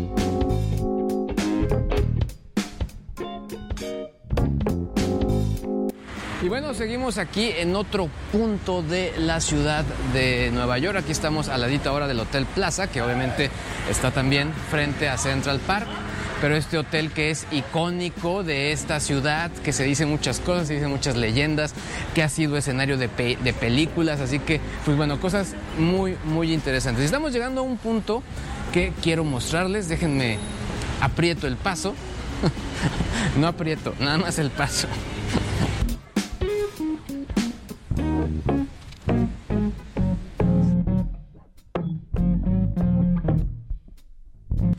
Y bueno, ya estoy aquí al punto que quería llegar y me refiero a la icónica tienda de Apple aquí en la Quinta Avenida.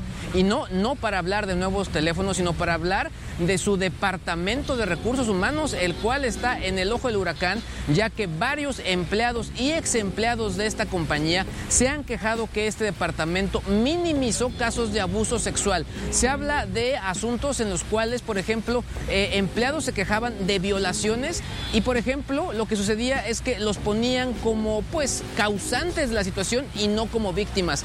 Por otro lado, también hay acusaciones de hackeo a los dispositivos para estar observando conversaciones privadas y obtener fotografías de parte del staff de Apple, así como quejas donde obviamente había acusaciones con respecto a, pues digamos que situaciones no propias de una relación eh, de empleados y lo que la gente de Apple decía es que esto no tiene nada que ver con nosotros y obviamente pues si no tiene nada que ver con Apple no es asunto que tengamos que estar dando seguimiento. En fin, esto lo reportó el Financial Times hace un par de días, así que seguramente se estará dando mucho de qué hablar. Por lo pronto lo que la gente de Apple dijo es que tendrán que tomar cartas en el asunto para que esto no vuelva a ocurrir, pero sobre todo para que sus departamentos puedan tener mejores procesos para así apoyar a los empleados. En fin, algunas de las cosas que se están comentando desde acá, desde la ciudad de Nueva York. Adela, te mando un beso y sobre todo a toda la gente que nos está viendo. Obviamente, pues estamos aquí de manera internacional cubriendo los pormenores, en este caso, de los últimos lanzamientos de tecnología. Regresamos contigo. ¡Vámonos! Ese sí es nuestro. Ese sí. Es Nueva York, es la Ciudad de México. Ah, no, ¿verdad? No, no, sí se fueron a Nueva York. Qué bonita ciudad. Descubrimos que era un green screen. Qué horrible y bella es esa ciudad. Sí, ¿no? verdad en sí. realidad, pues no es una ciudad bella No. como París o, ¿no? Y Sí, sales no. y te aturde y te van Sí, a atropellar. pero es bellísima. Es al mismo bellísima, tiempo. exactamente. Puedes bien. Luis, La caminas muy a gusto. Sí, la- sí, sí, sí. caminas toda la ciudad. Pero si no te atropella un coche, te puede atropellar la gente. O o sea, sea, pero o es, la es mi favorita. yo diría que también. Y el Jimmy también anda por ahí, venga. Ah, que alargue, que alargue. Como el Jimmy, que es largo. que- que alargue. Ay, el que niño alargue. bonito. El niño bonito. El niño bonito. No, ya déjenlo. Que se alargue. Que se alargue, no escucharon De bien. por sí ya anda el rumor de que quién va a ser el fantástico, de qué va a hablar. Sí, que quién va a ser. Ay, les tengo sorpresitas. Híjole. Que París es horrible, dice ¿Qué? Gabriel No, no, no, no. sé qué París conozcas, compadre. Bueno, tiene sus lados, es tiene de la sus ciudad varios, más bella ¿no? que hay, Sí, es sí, bellísima. No manches, Maca, por donde camines, esa Yo- ciudad es bonita, a menos que te vayas. Sí, o sea, muy lejos. ¿no? Yo sí, a los vez caí en un lugar que dije, ay, Dios mío, ampárame. Ampara, muy cerca Sí, pero del también yo he aeropuerto, caminado sí. Todo. A mi papá así nos enseñó. O sea, cada vez que Ah, viajaba se, a mí también. se conoce caminas, caminando las Claro, papá- y te pierdes. Sí, Tienes ¿no? que caminar. Y yo, papá, pero por favor, ya un taxi, tengo No. 12 años. No, camina. Sí, camina. Pues es la única Y tiene manera. razón al final del día. Y porque es bellísima. Es bellísima. Junto con Estambul, yo creo que son mis ciudades Estambul favoritas. es espectacular. Divino. ¿No conoces? Estambul no. Ah, es ¿Y comes? Yo comía delicioso todo el tiempo. Delicioso. A ver, venga, Jimmy. Qué bien.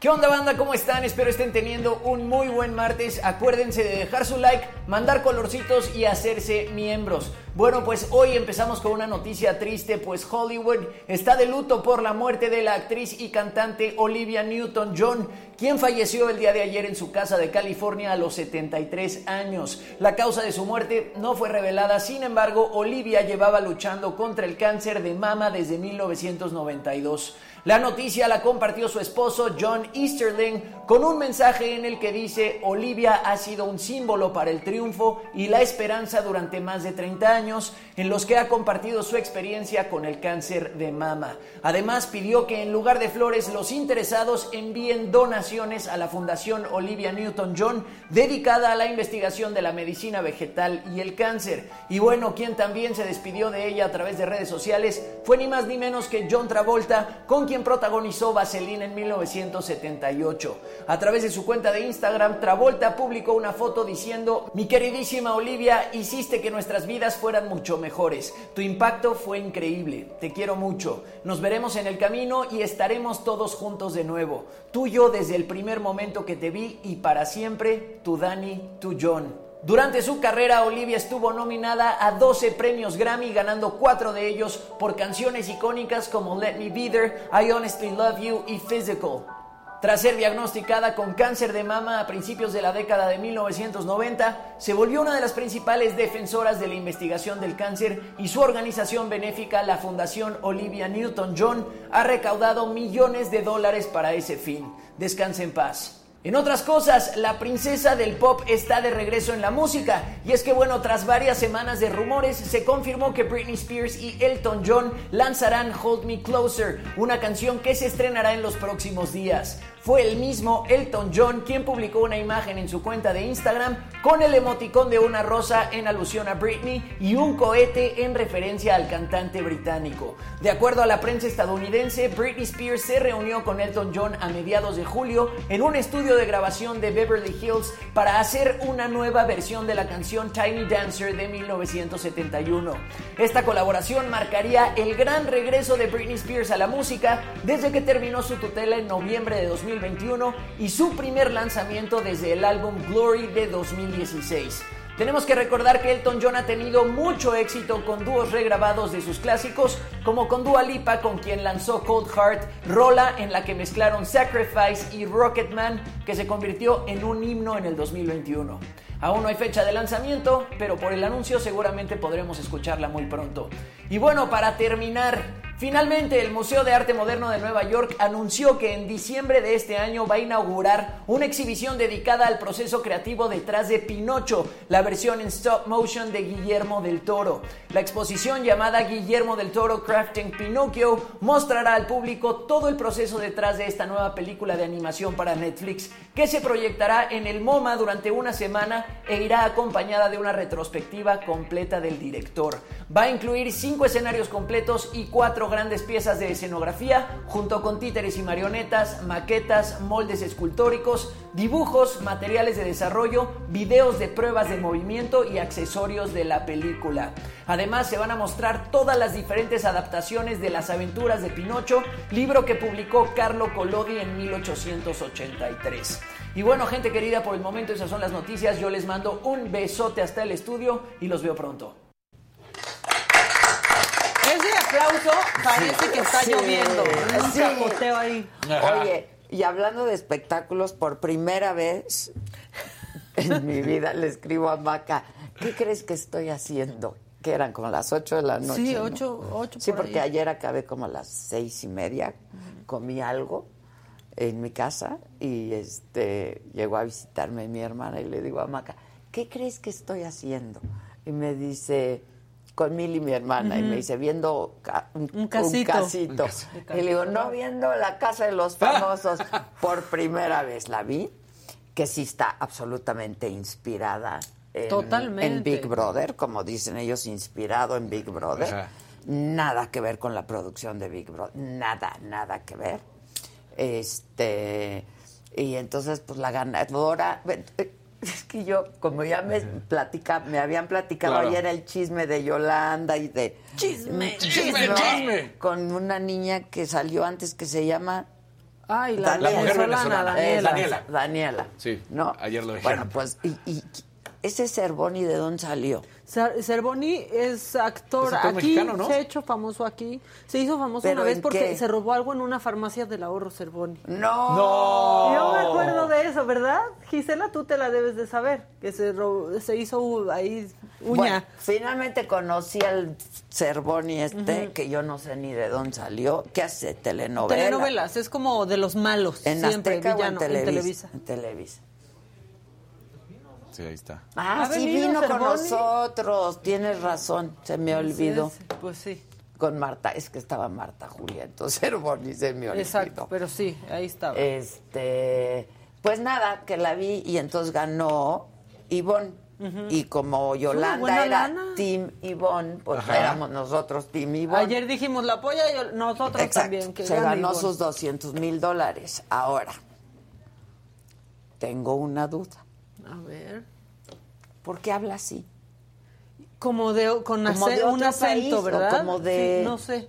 ¿Por qué Nunca he sabido, así? porque según yo, pues es mexicana. Sí. Este, porque de hecho, aparte, eso era uno de los argumentos de como de Yolanda también. Dice, y es mexicana y que gane una Sí, mexicana. es mexicana, Pero sí habla pero como habla con un Claro. acento. Sí. la verdad. Ahora, cuando ganó, yo dije, pues, ¿qué se ganó? Porque la conductora, escuchaste como una conductora de voz en off, tu entrega, tu calidad humana, tu desempeño. Y yo decía, este es el premio Nobel.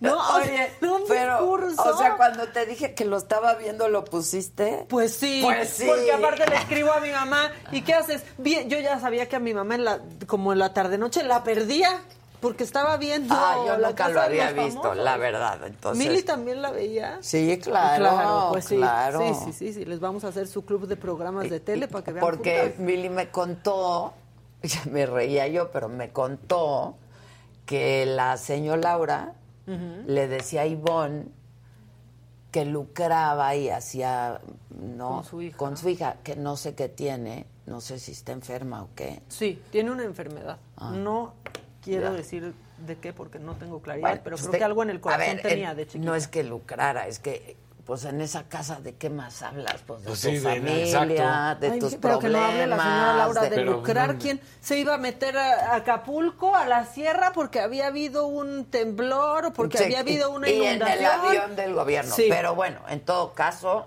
vi por primera vez la casa de los famosos, vi a Sandarti también. ¿Qué tal las pausas? Ah, Pues sí, sí, quiso copiar a una conductora. pues sí. Pero También inspirado. Pues mira, sí, también inspirado. Pero, Pero no hacía le- pausas no como Adela, las hacía como el peje. No, porque además yo hacía pausas, pero yo hacía mis silencios, ¿no? Claro. Pero cuando ya estaba la gente ya de querer saber quién salía y quién así, me echaba un chascarrillo, ¿no? Por ejemplo, con estos dos, entonces lo alargaba todavía más. En fin, no sé, yo me acuerdo cuando Verónica Castro iba a conducir el VIP, me habló por teléfono y me dijo, soy tu super fan y no quiero hacer lo mismo que tú haces. Te quiero ver. Entonces fuimos a comer, ¿no? Este, y entonces yo le dije, es que tú eres tú Claro. y te va a salir muy bien Hazlo- siendo tú. claro. Chistosa, divertida, mal hablada, ¿no? Y que sí, porque fue completamente Diferente. distinto. Sí, que Le era muy difícil no hacerlo lo quieras hacer con las pausas y eso, porque entonces Sí, ya, ya es. no va a salir. Ni como Víctor Trujillo, por favor, no lo como hagas. Víctor Trujillo, que, que ahí pues no funcionó Víctor Trujillo, ¿no? Este, pero bueno, vi la casa esa del famoso. Muy bien. Y Bon ganó. Y Cervoni salió. lana. Yo sí vi que salió bastante molesto, Cervoni. Y luego vi que no fue eh, Niurka. Bueno, eso, todo eso Qué Sí, ya vi. Porque ella era la rebelde, mira, ¿no? Niurka no fue a la gala. Juan Vidal fue ¿El novio? el novio. No sé, no, no te sabría decir, la verdad. Díganos aquí en el chat que Pero estaban tan Ivonne enganchados. salió con un novio ahí, de ahí, ¿no? Mira, Jerry Kempton dice, Maca, lo que sucedió con Ivonne es que Laura Bozo le llegó a decir que no representaba a la mujer mexicana y decía en un tono muy marcado que le provocaba asco. ¿Ivonne? ¿Cómo? A ¿Pero la eso no era en el espejo? ¿Cómo? Es que no le puedes decir a nadie que te provoca Pues, asco. pero entonces no digas eso o tú sea, a nadie. No, pero si dices eso, Bueno, Sí. pues, ¿qué les digo? Hay un amarillito. Dice, es que Ivonne tiene ese mal que se le pegan los acentos donde ha estado trabajando. Bueno, Ay. no, imagínate en esa casa, había cuántas nacionalidades. Todo. Sí Pero ella ¿dónde todos los trabajaba? acentos. No sé si haya estado en Miami este, trabajando antes. Que No sí fue. Juan, dice. Ah, sí fue. Ahí dice el chat. Sí, mira. Sí. Sí fue, sí fue. y la señorita Laura también, también fue. Sí, no sé. No, creo que sí, pero estaban todos mal encarados. Este, nadie felicitó a su padre. Que ¿no? dices, pues eso tendría que ser, ¿no? O sea, pues, No sí, saben perder. Gilda García va atrasada. Mira, aguántate tantito y va a llegar. Hablen del hijo de AMLO yéndose a estudiar a Reino Unido. Ya, tú búscanos, ahí ya lo hablamos. Sí, ya lo Estuvo vamos en a averiguar. Por aquí dicen, macabrón. ella vivió en Colombia. Que el novio de Niurka sí fue, dice Mili. Eso también dice. Ah, muy bien, Te gracias, mando besos, hermana. La pasamos bien ayer. No, pues aquí sí están bien enterados, no ¿eh? quiere o sea. Además, yo estaba en el, en el teléfono trabajando y me decía, pero ve esto. Y le dije, hermana, es que tengo que Me la trabajar. pero que hacer el esto, programa de Ah, mañana. de velo, Tú ah, de- esta parte. Bueno, pues así. Ahorita ya vi a Cervoni robarse una crema. Y El, el video ¿Ya lo que dijiste fue hace cuatro años. ¿Dice? sí. No, ahí está Ah, el video. sí. Sí, ¿Hay video? Sí, Sí. pues sí, se hizo famoso eso. Y se lo pregunté yo. Seguro Gisela, sí. seguro y ahorita sí. yo vengo vestida como de los caquitos, entonces por eso me acordé de la ratería. Ahí está todo, mira cómo entra. Aquí está todo el showcito. Que la- Que pregunta. Eh, Te lo van narrando además. Por una crema. ¿Por qué se la roba? Paga la pinche crema. Una Ya, crema. mi mamá también ya me informó que fueron todos menos Niurka. Gracias, mamá. Mira. Gracias. Mira, todo el Fingía estar interesado Ajá. en más productos. Estuvo dando vueltas por todo el lugar. Dicen aquí. Y aquí encontró la crema. Y no la soltó. Ahí la lleva, ahí la lleva, ahí la lleva. Se va, se va, se va. Se No se la guarda, se sí se la queda en la mano. Mira, ve. No. La Y como que va y regresa. ¿Para qué regresa?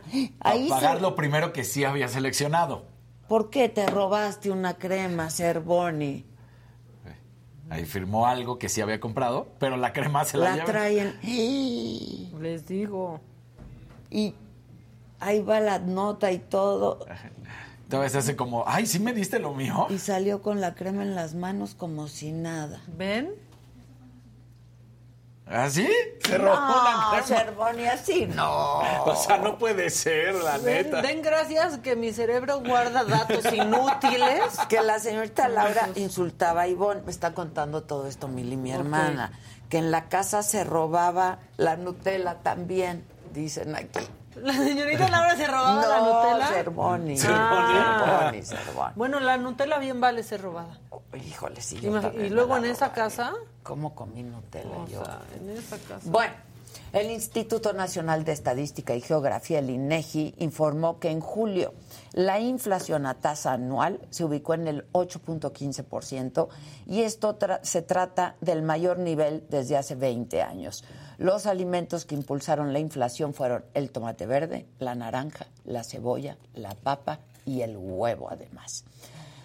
En otros asuntos han pasado ya más de 140 horas desde el derrumbe de la mina en Sabinas, Coahuila, y siguen atrapados 10 trabajadores bajo tierra.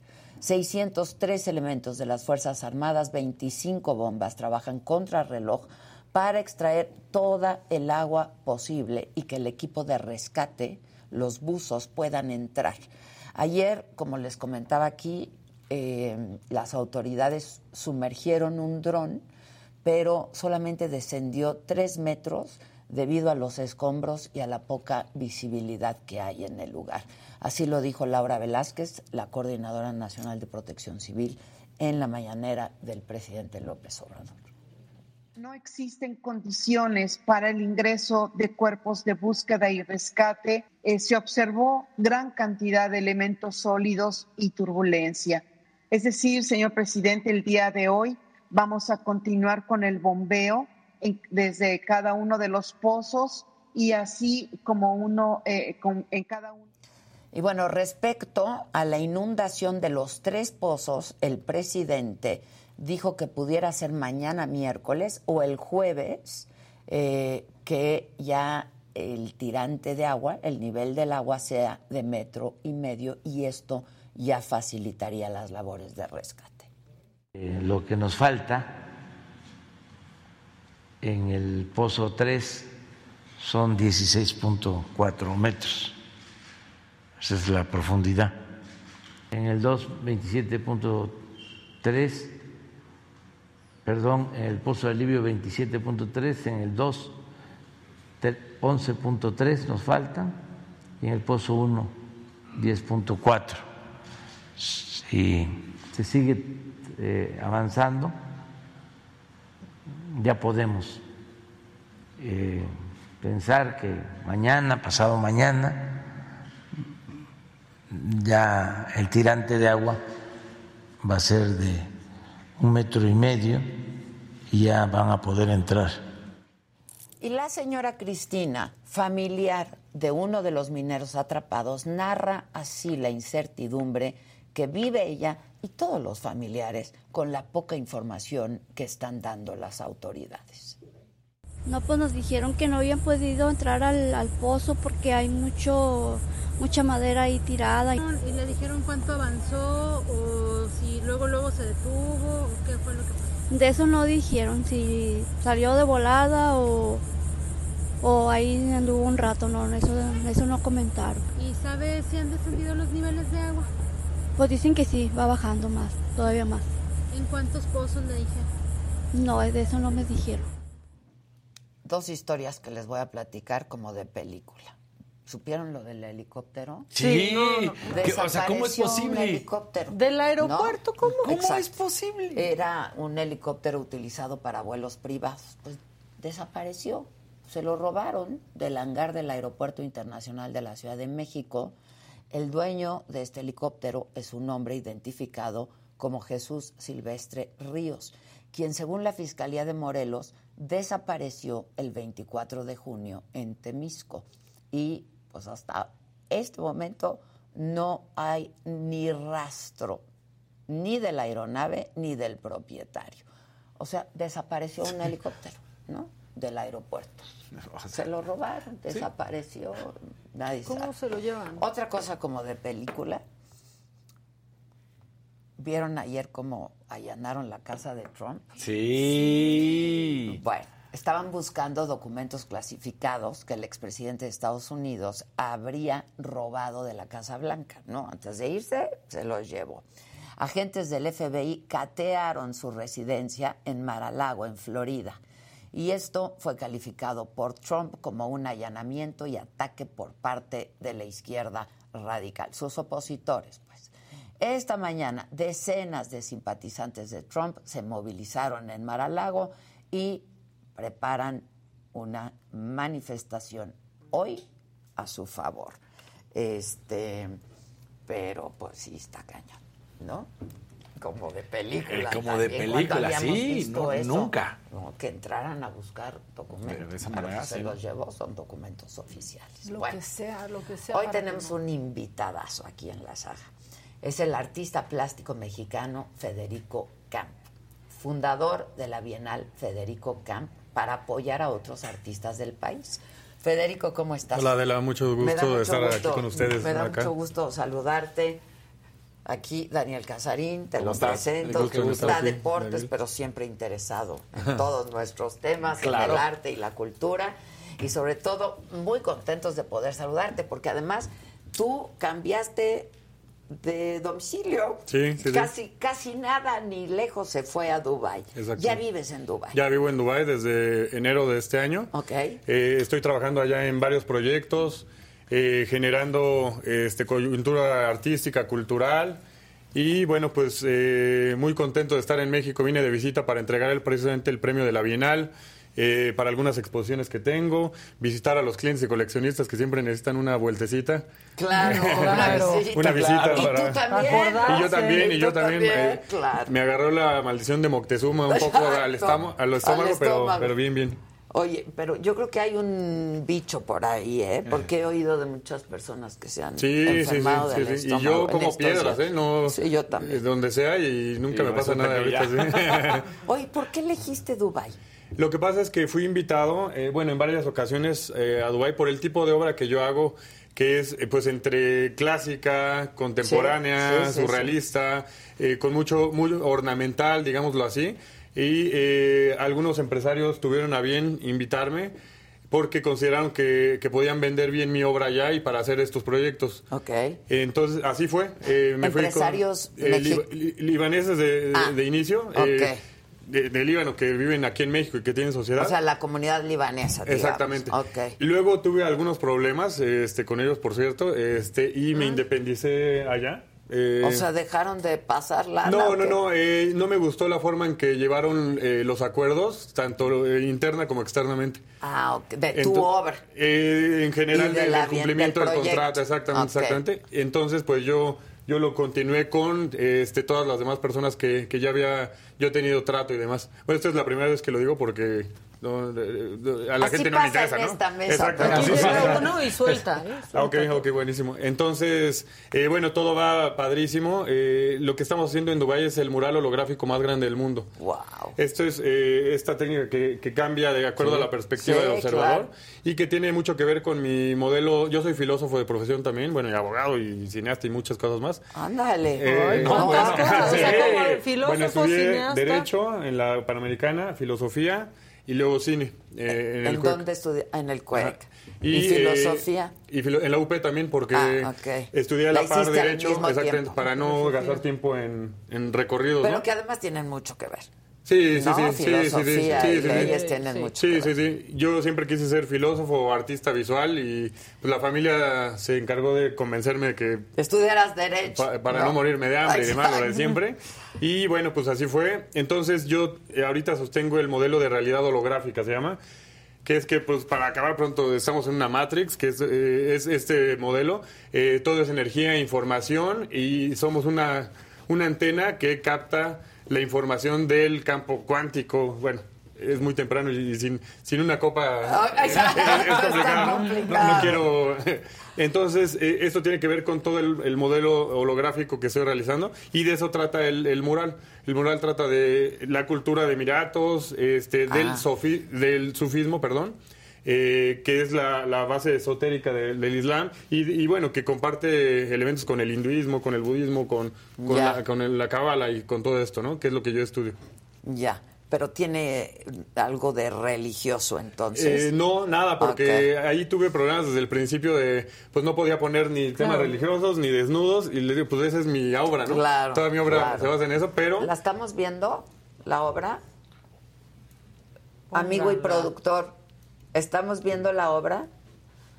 Ya. Este, perdón la interrupción, Entonces, pero para no, no te que la gente Sí, sí, sí. entienda de lo que estamos hablando. entonces, bueno, eh, el reto es, es interesante, importante. Ya está, de hecho, el, el proyecto prácticamente terminado. Este, ya estamos con últimos toques de, de dónde va a ser, este, de las ¿Dónde va medidas finales. ¿Se sabe En ya? principio sí va a ser en Design District, en, en Dubai.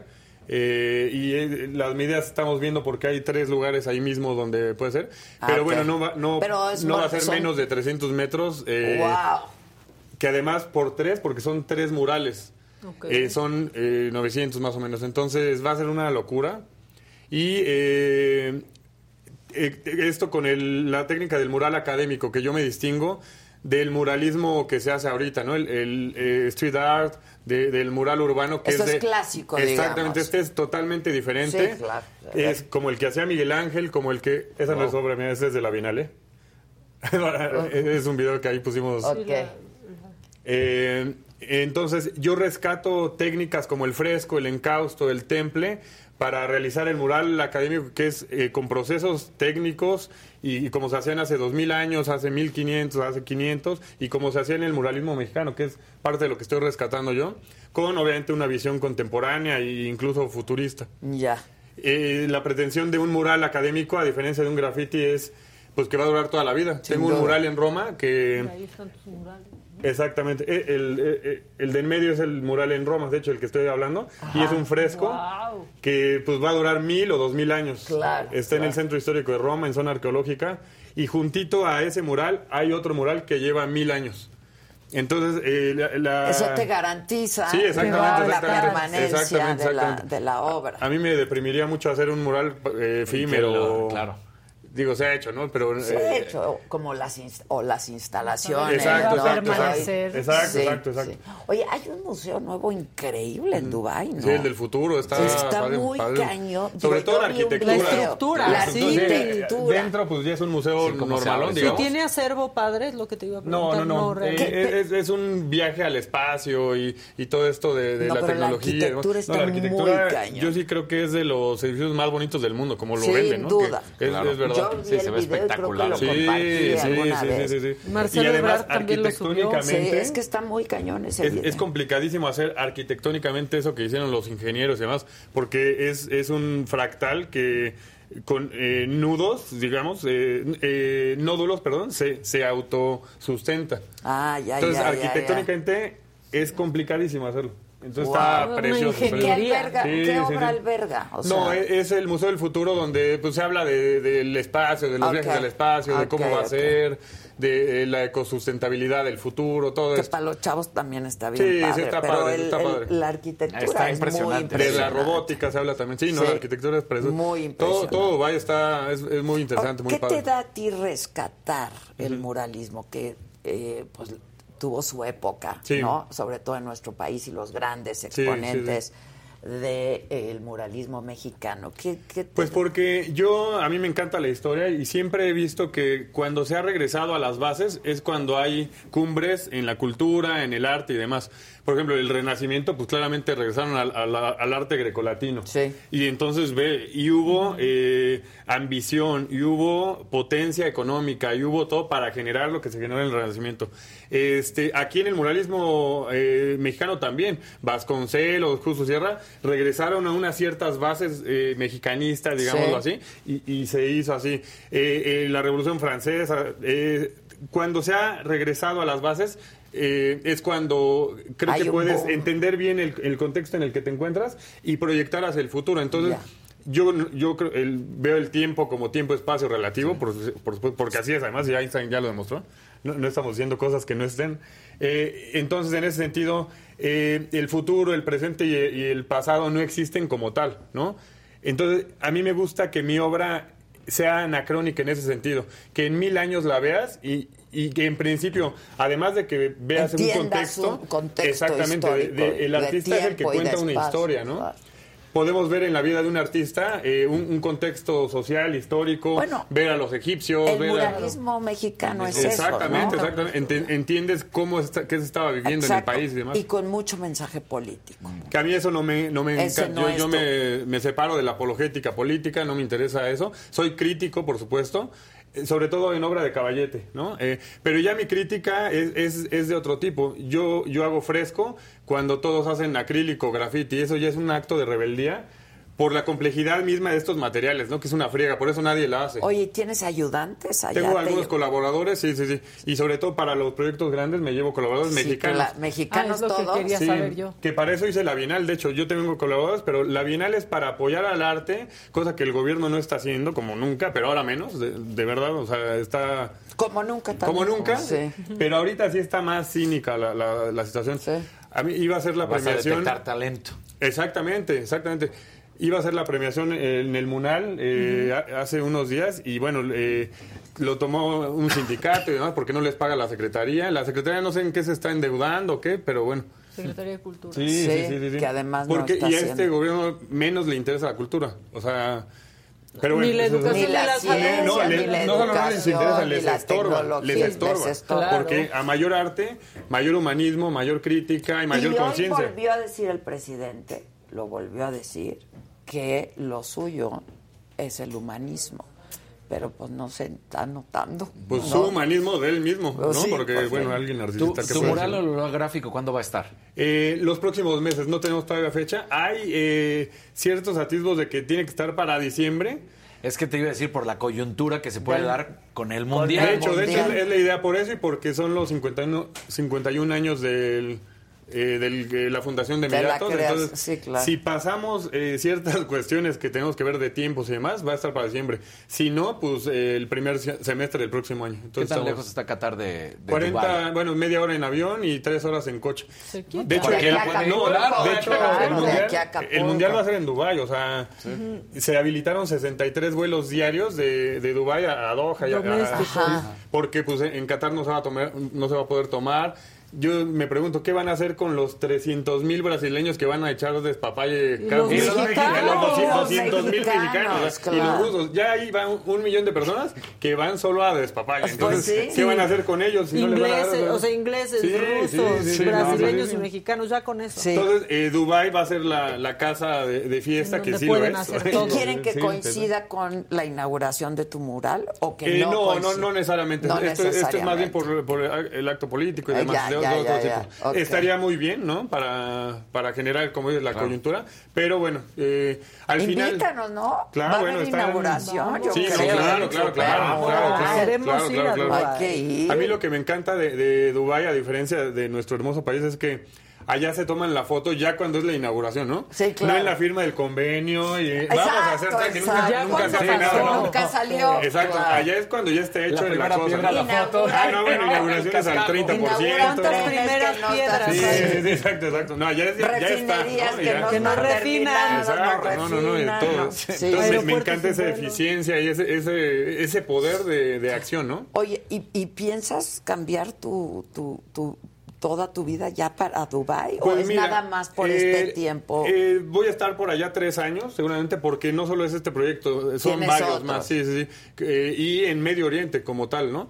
Estamos generando todo este año y el que sigue voy a estar en Europa. Yo he trabajado muchísimo en Roma, sobre todo, en, en Milán, en, en que Barcelona. aprecian muchísimo. Sí, bueno, ahí es mi segunda, Roma es mi segunda casa, Es que definitivamente. ¿no? Sí, claro. Acabo de ir y en Milán me dieron un premio y, y yo en Italia este, me va muy bien, gracias a Dios. Entonces, eh, mi plan es estar allá tres años en, en Medio Oriente. Y yo cuando vivía en México, eh, pues viajaba muchísimo a Estados Unidos y a Europa y demás. Ahora es lo mismo, solo que mi base va a ser en Dubai, ¿no? Pues es que que además es un Dubai ahorita es el centro, es el centro del mundo, de verdad. o Es sea. con los frescos que pintas. claro. Sí, sí, sí. Oye, y abandonaste. ¿qué- ¿Cuál es el tema del mural? Eh, sofismo como tal, eh, historia, física cuántica, todo muy develado, ¿no? Este, con mensajes... Que necesitamos un tequilita para poder Sí, sí, sí, vender, sí, o dos. o- o Exacto. Una horita y quiebra la manta. Oye, pero entonces has abandonado un poco la obra en caballete.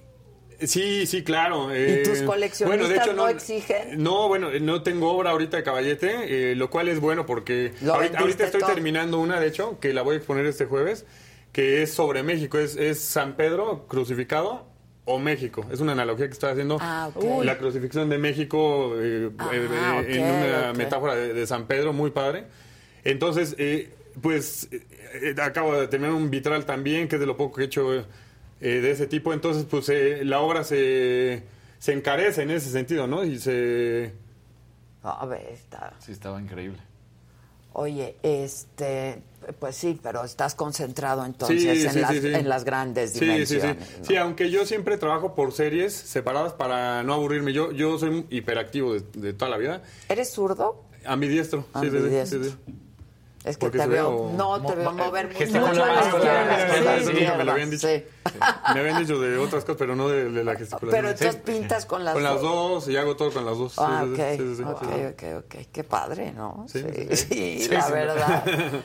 ¿Desde qué edad empezaste? Bueno, a pintar desde que tengo uso de razón toda la vida. Pero ya de manera Eh, profesional. hace 14 años. Ok. Yo era abogado, era penalista, eh, era penalista externo de varias empresas transnacionales, de Unilever, de Danone y demás. Ah, ya. Eh, me iba muy bien y... y- pero mi, mi base y mi, ¿Tu pasión? mi pasión era la, la pintura, la comunicación, yo diría.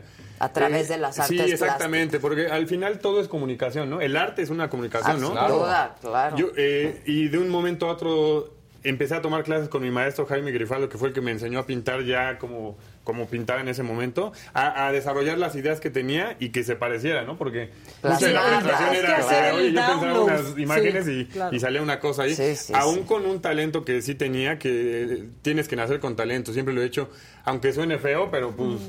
eh, si no hay talento puedes trabajar 38 horas diarias y Claro. y se va a ver, ¿no? Padre, pero no no hay si al talento le metes además 20 horas Disciplina, diarias, que, que yo lo claro. hago además, eh, pues eh, es cuando se empiezan a generar las cosas importantes. Entonces siempre dibujé, siempre esculpí, este, tenía la inquietud de muy pequeño.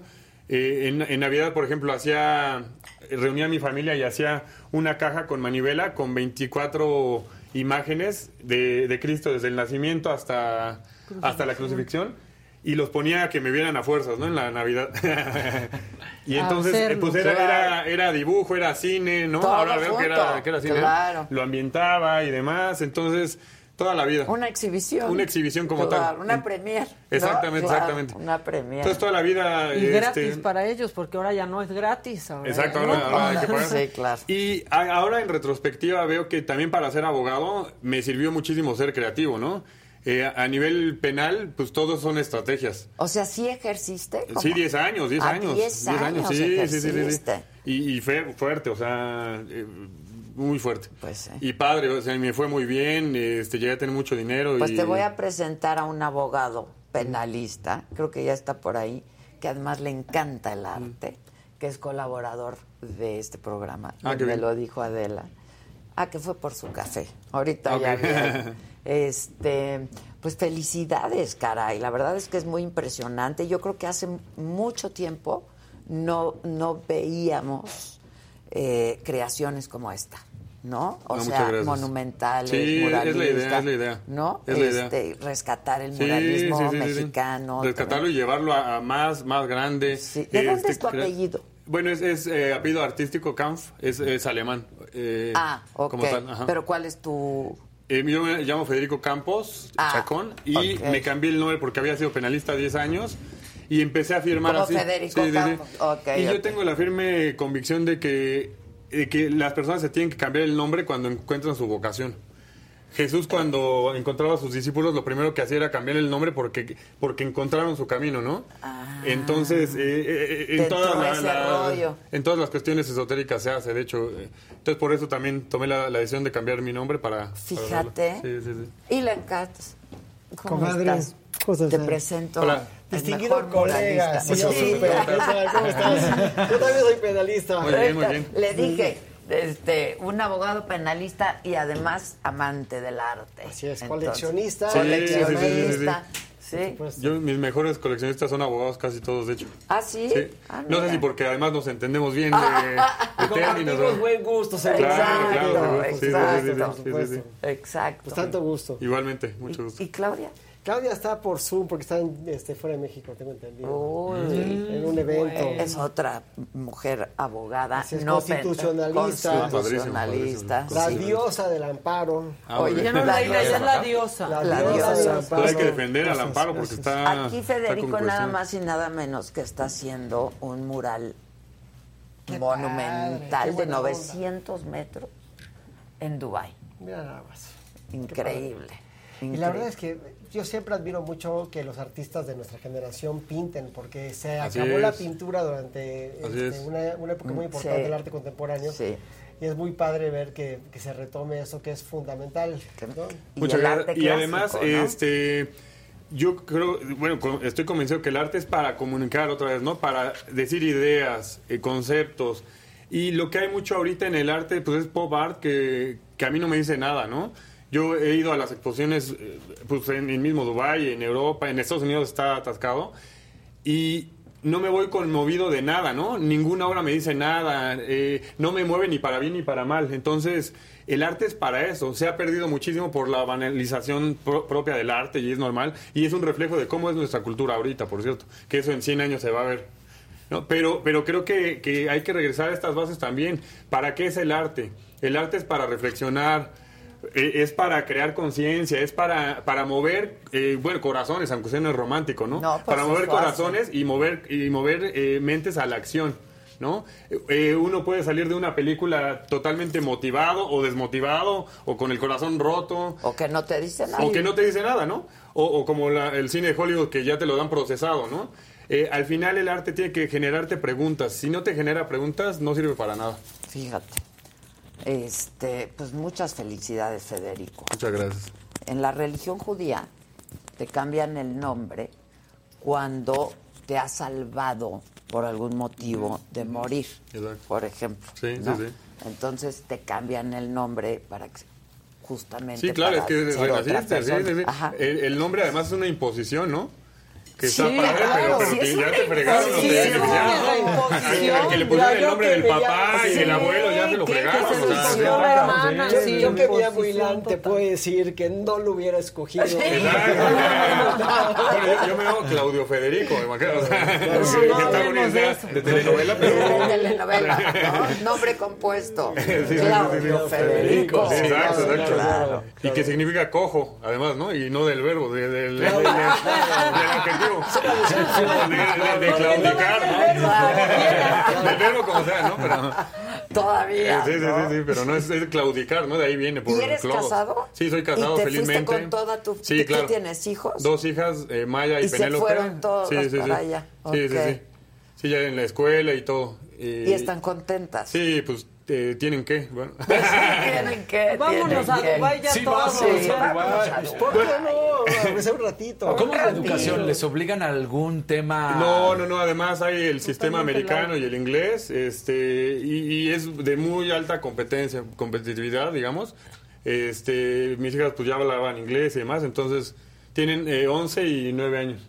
Ahora, para Dubai por lo menos un mural de 900 metros. porque- Apenas, Para sí. que no se pierda. Y que es el- Todo es grande. Y que es el único en su, es en su especie, como- ¿no? Por Sí. ser holográfico y demás. A mí esa es de las otras cosas que me encantan y que por eso accedí más o menos rápido a la propuesta, porque allá, si no es único, si no es lo más grande, si no está sí. bien, eh, no. Entonces, imagínate ese filtro de cultura. Es decir, al jeque, a los políticos, a los empresarios, si no es esto, no hacen la- no, lo hacen. Que es muy árabe Imagínate eso. sí, es sí, sí, muy sí, árabe, sí, la sí, sí. abundancia. la- Exacto, sí, exacto, sí, exacto. sí, sí. Ahorita que estabas hablando, estaba buscando una cita del gran crítico de arte Jerry Salz. Ya la encontré, decía, para los artistas, el arte es un misterio. No sabemos qué es, solo para qué sirve. Respétalo lo suficiente para saber que no lo puedes comprender. Así es, así es. El arte, como bueno, como la filosofía, genera más preguntas que respuestas, ¿no? Eh, Heidegger decía, eh, lo importante no es el ser, es el sentido de la pregunta por el ser. Heidegger fue, de hecho, el, el, eh, paradigma de cambio aristotélico y demás, ¿no? Entonces, ¿qué es? Eh, él dijo, a ver, ya deje- déjense de cosas, con el ser, ¿qué es el ser? La, la ontología, precisamente. Es, El ¿qué sentido tiene pre- ¿no? ¿Qué sentido tiene preguntarse por eso que le dicen ser, no? Entonces, eh, me encanta esa, esa cita eh, porque de eso se trata, ¿no? O como decía mi papá, cua- eh, cuando entendí todas las respuestas me cambiaron las preguntas. claro, que es muy bueno, ¿no? Entonces, y eso significa que... Oye, ahorita Sí, sí, sí. y que eres cineasta, pues también la, la curiosidad. Pues una película, ¿no? La de Tom Hanks, del holograma para el Ah, rey. esa es buena, esa es buena, esa es sea, buena, es buena. No la vi. Sí, sí, sí, sí. Es- y habla justamente de, de un Sí, es desesperante y demás, sí, sí, sí, sí. Es, Es que es cineasta, también estudió cine. sí, y es sí, sí, sí, filósofo, sí, sí. también estudió filosofía. Pues decídete. ya se decantó por Ya, el ya arte. Bueno, de hecho, yo, yo ya tenía un largometraje preparado hace 10 años. Padrísimo, bueno, yo creo que es... Bueno, ya estaba revisado por todos, ya tenía el, el estímulo, que ahorita está también Sí, no, con problemas y demás, tiene. bueno. Entonces, eh, se llama Hierofanía. eh, y era, pues, eh, mi, mi estilo pues es surrealista, ¿no? Eh, algo parecido como a Buñuel, eh, y soy filósofo, entonces estaba listo ya, ya para hacerla, eh, y entonces por salió la de Bergman, de hecho, precisamente, Ah, que lo sí. digo abiertamente, la fui a ver y es una obra maestra. Del negro. Eh, eh, sí, sí, sí. A mí esa, esa es la que más me ha gustado. A mí también. No, es una obra Sí, no, maestra, bueno, ese verdad. es- O sea, y, y que, y que te puede gustar o no gustar, pero está Pero técnicamente perfecta. El arte siempre, o los vinos o demás, es cuatro elementos. Te gusta o no te gusta y está bien hecho o no está bien hecho. Exacto, Ahí- más. algo mal hecho te puede gustar, no hay problema, ¿no? Hay, hay cosas que, que gustan.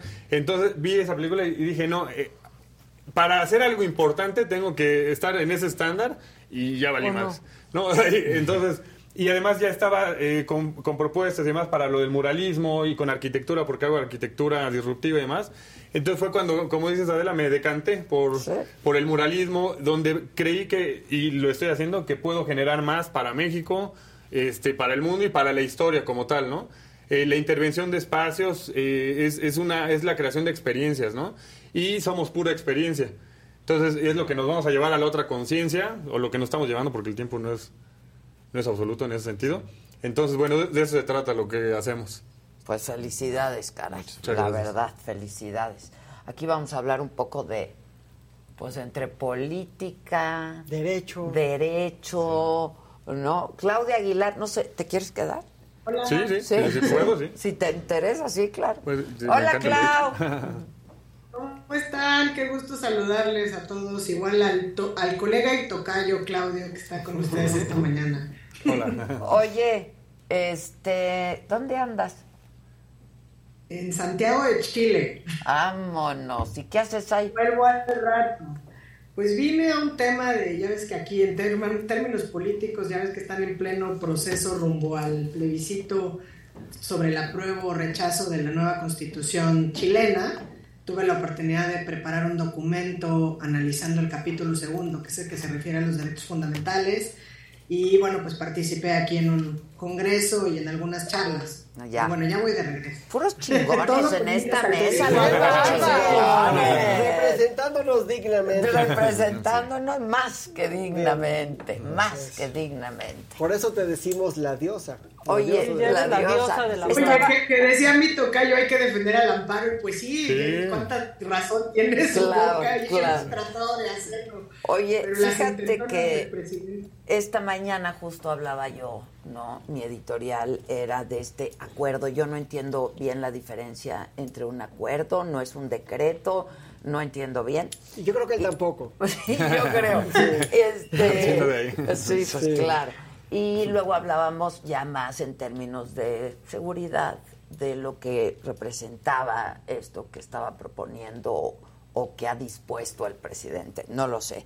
Pero llegamos a la conclusión pues, que se va a ir a tribunales, ¿no? Porque viola la Constitución. ¿no? Clarísimamente. Clarísimamente. A ver, explícame. Mira, Explícanos. Sí, antes, Claudia, yo creo que esa es tu materia y si quieres yo lo aderezo de O sin ver, doble Claudia. sapiencia, de mínimo mi alegría. Muy bien. Oye, yo empezaría por decir, este acuerdo o decreto que hoy por hoy no es nada más que un nuevo anuncio de decretazo que nos recetó el presidente ayer en la mañanera diciendo que pues de nueva cuenta va a volver a violar la constitución porque la constitución no le importa, ni las leyes ni nada, y que pues vamos a gobernar a punta de decretazos y lo que diga mi dedito y lo que a mí se me ocurra, ¿no? Y como bien dice Ilan, pues viola flagrantemente la constitución porque pues en el artículo 21 constitucional se establece que digamos todas las cuestiones de seguridad pública son eh, pertenecen al ámbito de lo civil y que las Fuerzas Armadas, además, en tiempos de paz, también dice nuestra Constitución, pues no pueden intervenir más que en funciones que tengan que ver con la disciplina militar. De artículo diverso, en pueda- artículo diverso, porque la segunda parte es del 129, la primera El parte es del 21. 129, exactamente. La primera es Eh, del 21.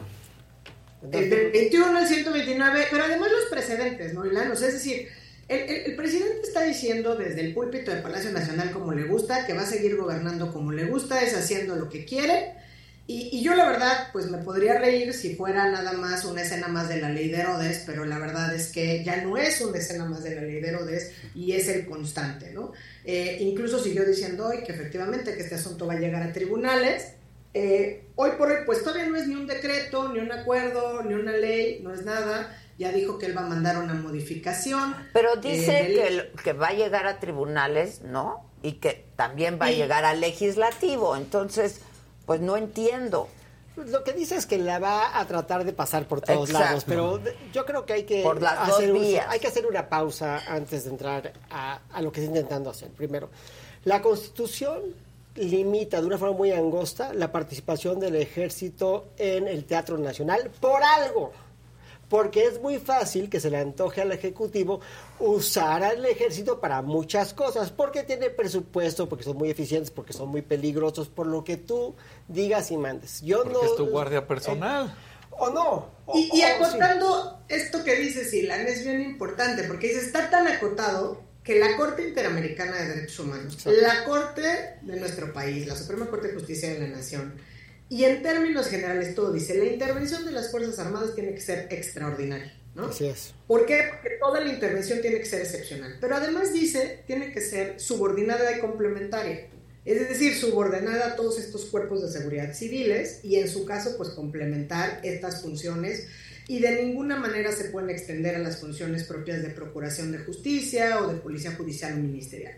Y además, que esto es la parte donde el presidente también se le olvida, pues tiene que estar regulada mediante los mecanismos legales y protocolos sobre el uso de la fuerza y desde luego que tiene que ser fiscalizada. ¿no? La Guardia Nacional es una institución de carácter civil y así lo ha dicho la jurisprudencia, incluso nuestro país, y, y también se le olvida al presidente que cuando estaba en la oposición, pues justamente ellos primero pugnaban por la no militarización del país.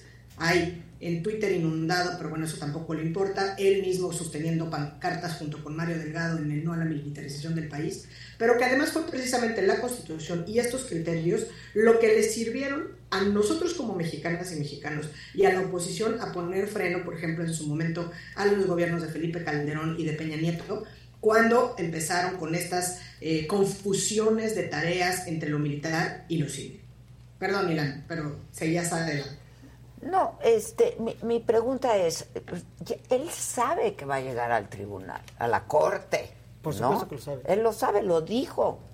Entonces, otra vez, no entiendo bien, cuando hay un decreto presidencial, ¿qué pasa con Es este? que, es que yo creo que al presidente no le importa que aguante o no aguante. Lo que quiere es resolver un problema inmediato. Que que es lo que, nos decía sí. Alejandro, que de, de hecho, pues ya está el ejército. De facto ya está sucediendo. De facto está sucediendo. Y que lo que quiere hacer el presidente es que ahora sea el ejército quien administre también, porque la operación ya la tiene de la guardia. Entonces quiere que tenga también la administración de la guardia. Sí, porque por alguna razón le tiene mucha confianza Ale- al ejército y no le tiene tanta confianza a, las, a la secretaría que le compete. ¿No? Sin hablar de que le tenga confianza o no a Rosa Isela, porque yo creo que Rosa Isela le tiene Le mucha tiene confianza. mucha confianza, pero además, digo, yo creo que, eh, o sea, las encuestas siempre te dicen que el ejército está muy bien valuado y valorado. Bien visto, bien visto. Y valorado Sí. por los mexicanos, ¿no? Entonces, Pero, pero lo único que estás haciendo aquí, yo creo que el gran error de cálculo es que primero le manchas la cara al ejército porque el ejército va a acabar cometiendo violaciones de derechos humanos porque no es su función, no porque sean violadores bueno, de derechos humanos. yo decía que hay más de 100 quejas solo en lo que va de este año a la viene. Guardia Civil. Entonces, a la Guardia Nacional. Le, le estás llenando de piedras el saco al ejército. Pero también, una vez más, le estás aventando una erosión innecesaria al poder judicial de la federación que tiene que determinar sobre cosas que van a incomodar al presidente y que aclaman un reclamo genuino y complicado de los especialistas, de los expertos que le están diciendo a la autoridad judicial, oigan, ustedes saben lo que tienen que hacer y pones otra vez a la corte a hacer malabares para no ofender al presidente. ¿no? Entonces, eh, Está tirando la liga. exacto. Y para eh, esto va a pasar forzosamente, pero si no pasara, entonces como siempre ya tiene su justificación. Ah, no me la aprobaron, por eso No, la yo seguridad está como que está. vaya a pasar, Además, ¿eh? No, no, no, el- nunca va a pasar. Ese no es el problema. O sea, es el problema es Sí, que sí, lo- sí. es que de facto va a operar. A ver, el Exacto. sexenio se está acabando, ¿no? O sea, ya, ya falta menos. Entonces, lo que Ahora él quiere es operar con este supuesto de aquí a que se lo tumben, que va a ser que año sea medio, problema del que venga o la que venga. el que llega. Él lo que tiene que hacer es resolver la imagen de la seguridad pública. Ni siquiera la seguridad pública, ¿eh? Es un tema de resolver la imagen de qué estoy haciendo para que el país no esté bañado en sangre. ¿Qué estoy haciendo para que la oposición no me reclame los resultados que estoy haciendo? Entonces, no importa que aguante o no aguante. Digo, no sabemos el contenido de este acuerdo. No, pero sí sabemos lo que está tratando O sea, de hacer. Lo que está tratando de hacer Bueno, es pasar no la sé. Guardia Nacional. No, es clarísimo. Él le va a pasar la Guardia al Ejército. Y la Guardia... no puede- Pero la administración, porque la operación ya la tiene. ¿Me explico? Habrá- hablaba yo con este especialista en seguridad, que es Alejandro Ope, que le entiende muy bien estos temas, y me decía, a ver, el 80% de la Guardia Nacional ya está trabaja, eh, que, tra- que está trabajando en la Guardia Nacional, cobra en la. Secretaría Sí. de la Defensa Nacional o en la Marina, porque el 80% viene de son soldados del ejército o de la Marina. Entonces me explicaba que un poco lo que quiere hacer pues es que la administración pase también a ellos, porque si no, pues los va a dejar a todos súper Pero vulnerables. yo creo, yo creo que lo que está buscando... ¿Sabes cuál es la gran paradoja de eso? Perdón. Que, que justamente esa fue la justificación de Peña para la, la ley de seguridad interior. Eh, o sea, en su momento, y además era un reclamo de las propias Fuerzas Armadas que, como dicen, "Ay, Lo los están militarizando, te sacan a la calle y te exponen. Y no tienes ni siquiera un cuerpo constitucional o normativo que te proteja. Esa fue la justificación para la ley de seguridad interior.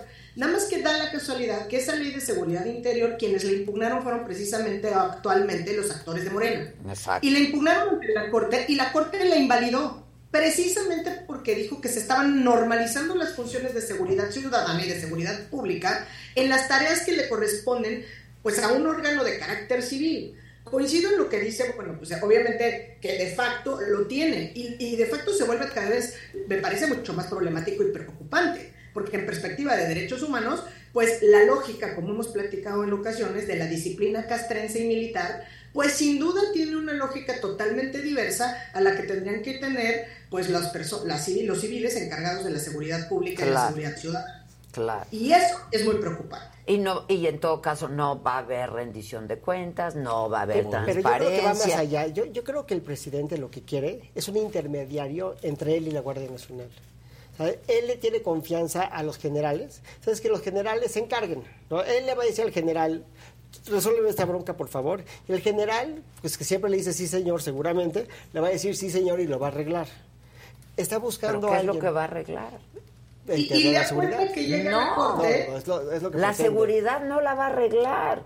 Es que sí. Esto, este acuerdo. El acuerdo lo que está buscando es que el jefe de la guardia sea la Secretaría de la Defensa. Exacto. Entonces, si el jefe de la guardia, el jefe de la Guardia Nacional es el secretario de la Defensa, entonces el que manda es él y el responsable es él y le va a cargar eso a él. Y eso le da confort. ¿Por qué? Solo él lo sabe. Él le da confort que la guardia tenga un jefe que no es un secretario de Estado, que es un secretario de la Defensa. Punto. ¿Y por qué él es el alto mando de ese secretario? Claro. De todas formas, entonces Pero- regresa pero al- Sí, pero yo creo que él quiere un intermediario. Sí, es sí. decir, él no quiere que, que él le responda al secretario de Seguridad, este, de Seguridad Pública. Él lo que quiere es que le responda el secretario de la Defensa porque él se entiende seguramente mejor en estos temas con el secretario Se siente más de la cómodo. Defensa. Les tiene más confianza. Siente que lo van a hacer mejor. Necesita ese intermediario. Y esa es mi única interpretación, porque si no, ¿para qué lo haces? Si de facto ya está sucediendo. ¿Coincides, Clau? A ver, es que hay dos cosas. Sí, de facto ya está sucediendo y, y tratando de dar respuesta a tu primera pregunta de la de por qué dice él que quiere que llegue a la corte y va a llegar a la corte. Porque al final del día, lo que ha pasado en lo que llamamos de este sexenio, ¿no? que, que entre punta de decretazos y violaciones normativas y constitucionales, es que la corte no ha resuelto lo que en primera instancia llegó en temas de- relativos a la Guardia Nacional. O sea, el asunto que llegó con una controversia constitucional tiene más de 700 días en la corte. ¿no? Entonces... eh, Y ahí se va a quedar este. Y se va a poner este en la cola. Entonces, ¿a qué le cuesta el presidente? Y por eso insisto, o sea, me parece gravísimo que esto ya se vuelva la tónica del gobierno, que lo hemos dicho una y mil veces. Es, Que lo resuelva la casos, La constitución no me importa, y que resuelva la corte, pero además que resuelva con un desdén absoluto. ¿eh? Que por, ¿Por qué? Porque además ya nos anunció que lo va a hacer. Entonces, como dices, no hemos visto el contenido, no hemos visto el fundamento, no hemos sabido, a este momento no sabemos ni siquiera quiénes podríamos acceder a impugnarlo. Si es un decreto y se publica mañana, pues vía controversia constitucional, quienes están legitimados para ello lo pueden hacer. ¿no? Podríamos empezar pensando que pudiera hacerlo el Congreso, pero si no, alguna legislatura. Después, si ya es una modificación legal, bueno, pues vía la acción de inconstitucionalidad, el 33%. Y al final del día tendríamos las y los ciudadanos vía una organización eh, de la sociedad civil con un objeto que, que le permita estar velando por estas acciones, pues a través del amparo. Lo cual, pues son caminos que sin duda se termina el sexenio y, y sin duda también causan mucho más erosión institucional en nuestro país. Y aparte no se van a resolver en dos años probablemente. Exacto. O sea, Y lo saben. Y le das tiempo mediático No como siempre, Claro. ¿no? Tema y de siempre. Está en la corte. Lo en sabe y, corte. y lo dijo cínicamente. El comparativo que hizo en esta mañanera, o sea, porque esto lo anunció ayer, pero en la mañanera de hoy dijo que va a ser algo así como la ley de la industria eléctrica, ¿no? O sea, voy a mandar mi decretazo que sé que es inconstitucional y me va a dar el revés la corte, porque así fue. Sí, Pero él, dijo que pero él dijo que dijeron que era constitucional. No dijeron eso. Y no dijeron eso porque sigue mintiendo, pero porque cuando estás en el púlpito de Palacio Nacional dos horas 50 minutos puedes mentir a diestra y siniestra y no pasa nada. Esa es la tragedia nacional, ¿no? Sí, o sea, la Corte no dijo eso. A ver, entonces, él lo sabe. Ahora, explíqueme a alguien qué es un acuerdo y qué es un decreto, porque eh, yo, yo sigo sin entenderlo. Pues mira, gracias a Dios tenemos a la diosa del amparo. A ver, Tenemos así, Diosa, Oye, diosa. Adela, pero me queda claro que esa es una duda, o sea, que, que sale del tono del que siempre queremos mantener, donde distinguir entre acuerdos y decretos eh, a nivel un- un nuestro programa, pero la verdad es que al final del día, ¿cuál es la diferencia entre un acuerdo y un decreto? ¿Cuáles son las diferencias entre ellos? La verdad es que tiene poca eh, poca incidencia, digamos, eh, en cuanto a, a lo que tendríamos que, que ver. Y la principal diferencia sería que un acuerdo es específico y es una regla que se expide, ¿no? O sea, va a expedir una regla para regular determinadas cuestiones, ¿no? En este caso, por ejemplo, sería para regular las funciones administrativas o al- algunas consideraciones así. Y que obviamente Eh, no puede ir más allá de la Constitución. O sea, un acuerdo no puede decir, independientemente de lo que Lo que diga el dice la 129 Constitución. constitucional, sí, o sea, Pues punto. no. No. Ok. Exacto. Y, y, bueno, y en eh, acuérdense que además en, esto pues podríamos incluso desde, desde los libros de derecho administrativo con los que estudiamos eh, como decisiones, órdenes de autoridad del Poder Ejecutivo, ¿no? El Poder Ejecutivo actúa a través de acuerdos incluso o de decretos. Y bueno, pues no necesitan los acuerdos pues una publicación, una aprobación del Senado, ¿no? Del, o del Legislativo. Entonces, eso es muy importante porque, pues, de, un- de manera, expre- eh, digamos, Sí, fast con las track. facultades. Por eso él dice, yo voy a revisar mis facultades y voy a ver cómo le puedo hacer. Porque en un acuerdo, pues, requiere única y exclusivamente, pues, ver qué es lo que la normatividad me permite hacer y en ese sentido, pues, emito un acuerdo, ¿no?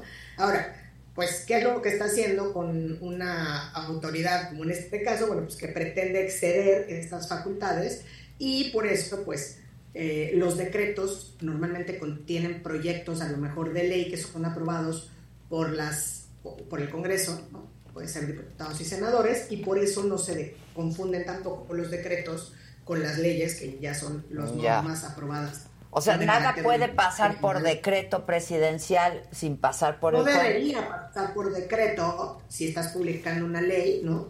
Eh, que está limitado obviamente en el tiempo. Pero no puedes modificar a la Constitución por decreto. Exacto, o sea, eso eso, no existe. puede Eso está ¿Cómo claro que no. La O sea, no a ver, existe. para modificar la Constitución está previsto un procedimiento en la propia Constitución que además tiene que ver con acuerdos y por eso decía, esto nos, nos refleja dos cosas, su desdén institucional, pero además eh, su autoritarismo porque desde la perspectiva de no querer generar acuerdos y consensos. Es decir, ya pasa más allá. Una reforma constitucional implica acuerdos políticos, sin duda. Por eso se han logrado, por eso se hicieron las reformas estructurales en el sexenio pasado. Sí, porque por ahí eso sí se necesitan Claro. las dos terceras partes si quieres Se modificar la necesitan las Constitución. dos terceras partes, pero también la aprobación de las legislaturas de los estados. Entonces, cuando hace Claro, esto, tiene que pasar mismo- por todos los estados.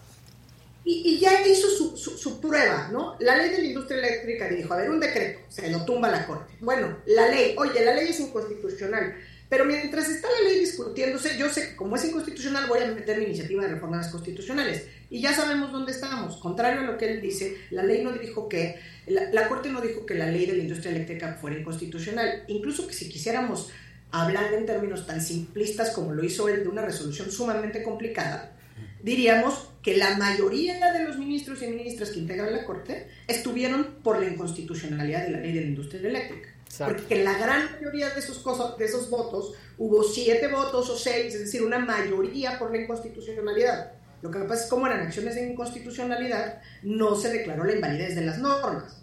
Pero es una gran mentira la que está diciendo el presidente. Y por eso los jueces de distrito, a quienes le encanta estar agrediendo, insultando eh, y amenazando también desde las mañaneras, están concediendo los amparos precisamente porque hay razones suficientes Para no dar el amparo. para dar el amparo, que la propia Corte ya dijo, o sea, ya dio las razones. Entonces, que fundan, motivan y sirven para robustecer una sentencia de primera instancia que será seguramente revisada por el colegiado y volverá a la Corte. Pero son mentiras. Y, y por eso gobernar a base de decretazos lo único que refleja pues es la personalidad que ya nos había enseñado nuestro presidente desde hace 18 años o 12. Pero Lo que digan delito, no me vengan que la ley es la ley, al diablo las instituciones. ¿Qué más queremos? Nada es sorpresa. Ya, ya hay decretos que sí volarían. El problema es que este tiene un candado constitucional. Es decir, si el presidente quisiera por decreto deshacer una oficina que depende de la presidencia de la República, lo podría hacer. Nada más que aquí hay un candado constitucional que lo prohíbe es- de forma expresa. Claro, claro, porque es civil. Claro. Exacto. Híjoles. Oigan, pues yo tengo una duda con lo de Rosario Robles, no sé si están al tanto. A ver, un juez le otorga una suspensión definitiva, que es un amparo, ¿no? Este, sobre uno de sus delitos, creo, eh, que es lavado de dinero, o una cosa así. Eh, ¿Esto qué significa? No que vaya a salir de la cárcel. No creo. Y aparte, hablando ya fuera del tema técnico de, de Rosario, por ahí han dicho desde el año La Canica que hay otra por delincuencia organizada y hay otras. Sí, sí, ¿no? sí, sí, O sea, la estrategia de ir tumbando las las este, los autos de, de- de vinculación que, que- que existen en este momento, este, yo creo que no le da mucho a Rosario Robles porque lo que va a obligar es que se libre una de las que sí tienen dientes y tal vez hasta la trasladen al Moloya.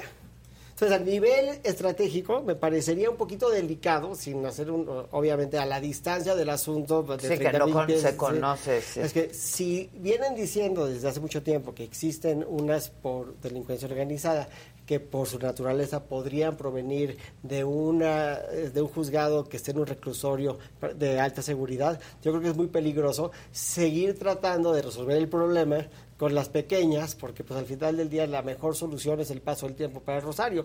Ya vimos que a Rosario este sexenio no va a salir, ir Sí. administrando Es político, con no lo es- que no va a legal, ser- ya lo sería- legal. sería Tres mucho más inteligente, en mi opinión, lo digo respetuosamente a los abogados de Rosario, que los, los aprecio y creo que son muy buenos abogados, pero yo creo que sería, si yo, si yo estuviera manejando, ir controlando estas para que no salgan más, esperar que se acabe el sexenio y ya luego vemos qué hacemos, ¿no? Ahora, a mí por esto me surgió otra duda. ¿Cuánto es el tiempo máximo en la que una persona puede estar en prisión preventiva? La ley dice dos años, al menos. La ley dice al dos menos, años. pero al menos que sea en perjuicio de la persona que está siendo procesada. Es decir, si los dos años corre- corren en mi perjuicio porque ya no me dio tiempo de aportar pruebas o defenderme o hacer lo que sea, entonces es una excepción. Pero Ah, técnicamente porque tendría que haber una sentencia. tendría que haber sentencia. Ya. O sea, no es de que puedo seguir el proceso desde mi casa. Ah, ya. Pero ya. bueno, en el caso de Rosario Robles, todos sabemos que Sí, por que los delitos que se le acusa podría y debería estar en su casa, sobre todo partiendo de la base de que ella compareció de Sí, forma voluntaria. sí, que O sea, no se iba a ir a sí. ningún lado. Vino de viaje a presentarse, Así es. En- un asunto más normal, pues cualquiera vería, diría, oigan, si, el se, si se está presentando de forma voluntaria, si va a dejar un bono, o sea, con un brazalete, el fin de la prisión preventiva Es que para no se vaya. que no se vaya. Con un brazalete electrónico No nadie se salía va. a ningún lado, O salía sea. en su casa. Eh, El tema, yo creo que es, en este caso, tristemente, es un ejemplo de la política invadiendo el- las esferas de, de la justicia. Un caso más. Un caso más. Un caso más. Y eso que yo no estoy a favor de Rosario Robles, ¿eh? Al final. No, ni nadie, sí. pues sí, cometió un delito, no. No, lo que sea, lo que sea. Digo, si cometió un delito, que lo pague. Lo que, eh, eh, pero sí estoy en contra De del que se abuso de la use, prisión preventiva. claro. ¿no? Porque nos prometieron. Y que se use sí. la ley para fines políticos. La verdad es que cuando se diseñó eh, la reforma constitucional del sistema, nos prometieron un sistema de justicia penal sin cárceles y nos dieron cárceles sin un sistema de justicia penal. Pues sí.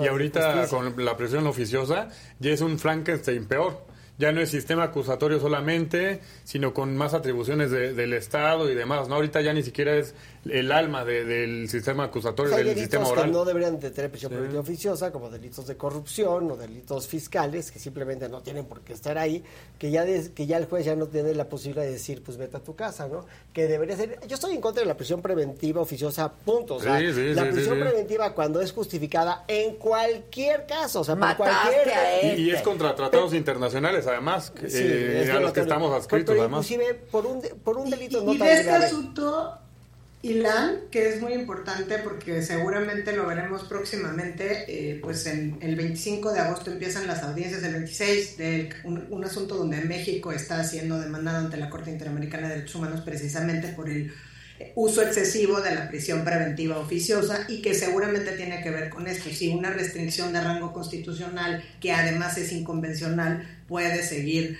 eh, pues prevaleciendo ¿no? por encima de lo que nuestros compromisos internacionales establecen. Entonces hay que tener esto siempre presente. Totalmente. Y la convencionalidad, nada más para, para acatar este tema, es la convencionalidad quiere decir que México se debe, debe de cumplir los tratados internacionales que ha, Internacionales. que ha cumplido. ¿no? Y, y el problema es que México no los acate y que la Corte ha hecho medio maromas para decir sí, pero no, porque si no, si la Constitución va en contra del De la- tratado, entonces no. O sea, yo, yo creo que lo que hace es erosiona nuestra credibilidad ante el mundo. Y México lo que necesita es Estado de Derecho y credibilidad. Si tuviéramos Estado de Derecho y credibilidad, Tendríamos inversión, tendríamos... sería otro de- México. otro y así, sí, sacaríamos a 40 millones de mexicanos de la pobreza. Sí. no en un No sexenio. dándoles ¿eh? dinero, además, así, nada más porque sí.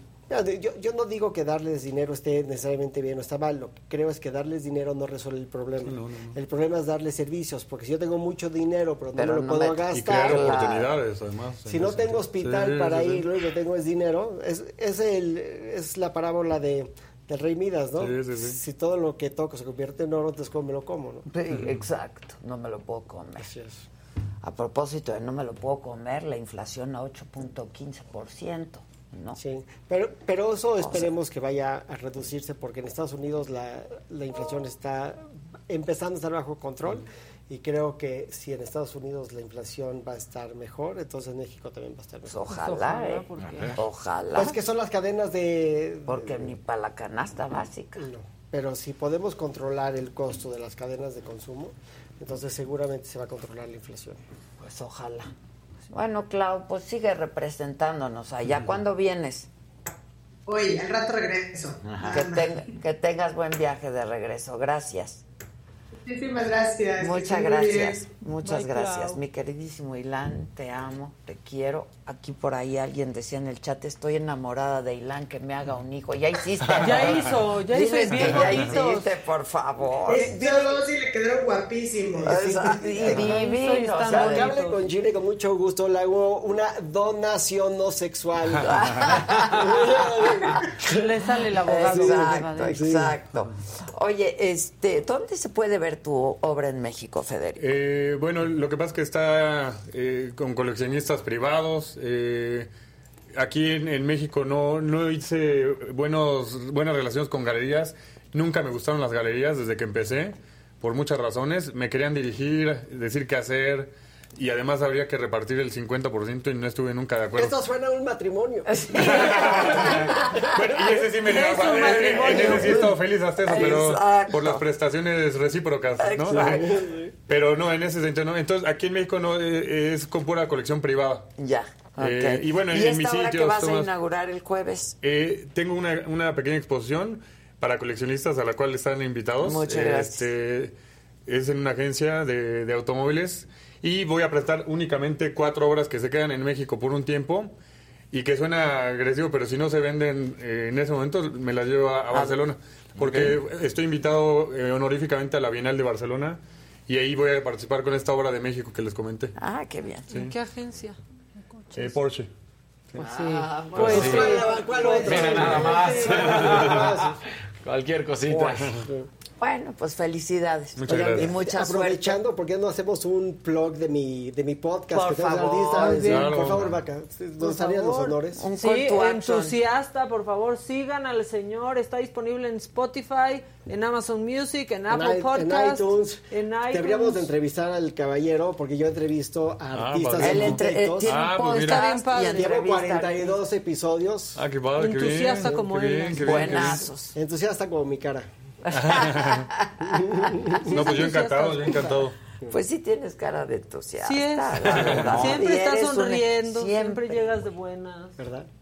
Tu mujer ha de estar feliz que siempre te despiertas sonriendo. Ella quiere que sea miserable a su lado. Pero no lo va a lograr.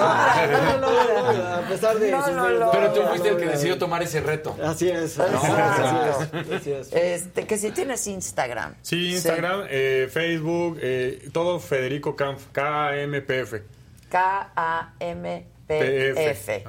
Así se escribe, lo pueden seguir en Instagram también. Y a mi querido Ilan en su podcast. Y en ¿Que Twitter sale Ilan qué días? Bueno, no ha salido por este mes, pero empezamos. Es que le dio COVID y tuvo problemas personales. Falleció mi mamá, Falleció entonces mamá. me tomé un mes de, de vacaciones, pero sale por lo general los martes en Spotify y iTunes y me pueden seguir en Twitter en Ilan Katzmayo. Ya estás. Y sabes cuánto te quiero. Es una pálida comparación Es una amor pálida comparación. No, yo no sé quién quiera más a quién, pero yo te quiero mucho. Muchas gracias, Federico. Muchas gracias. Maca. Gracias, mi Dani. Gracias. Gracias a todo el equipo, a toda la banda. Y gracias a ustedes, como siempre, por su atención y compañía. Los espero esta noche a las 7 en Saga Live. Va a estar bueno, ¿eh? Créanme. Hasta entonces.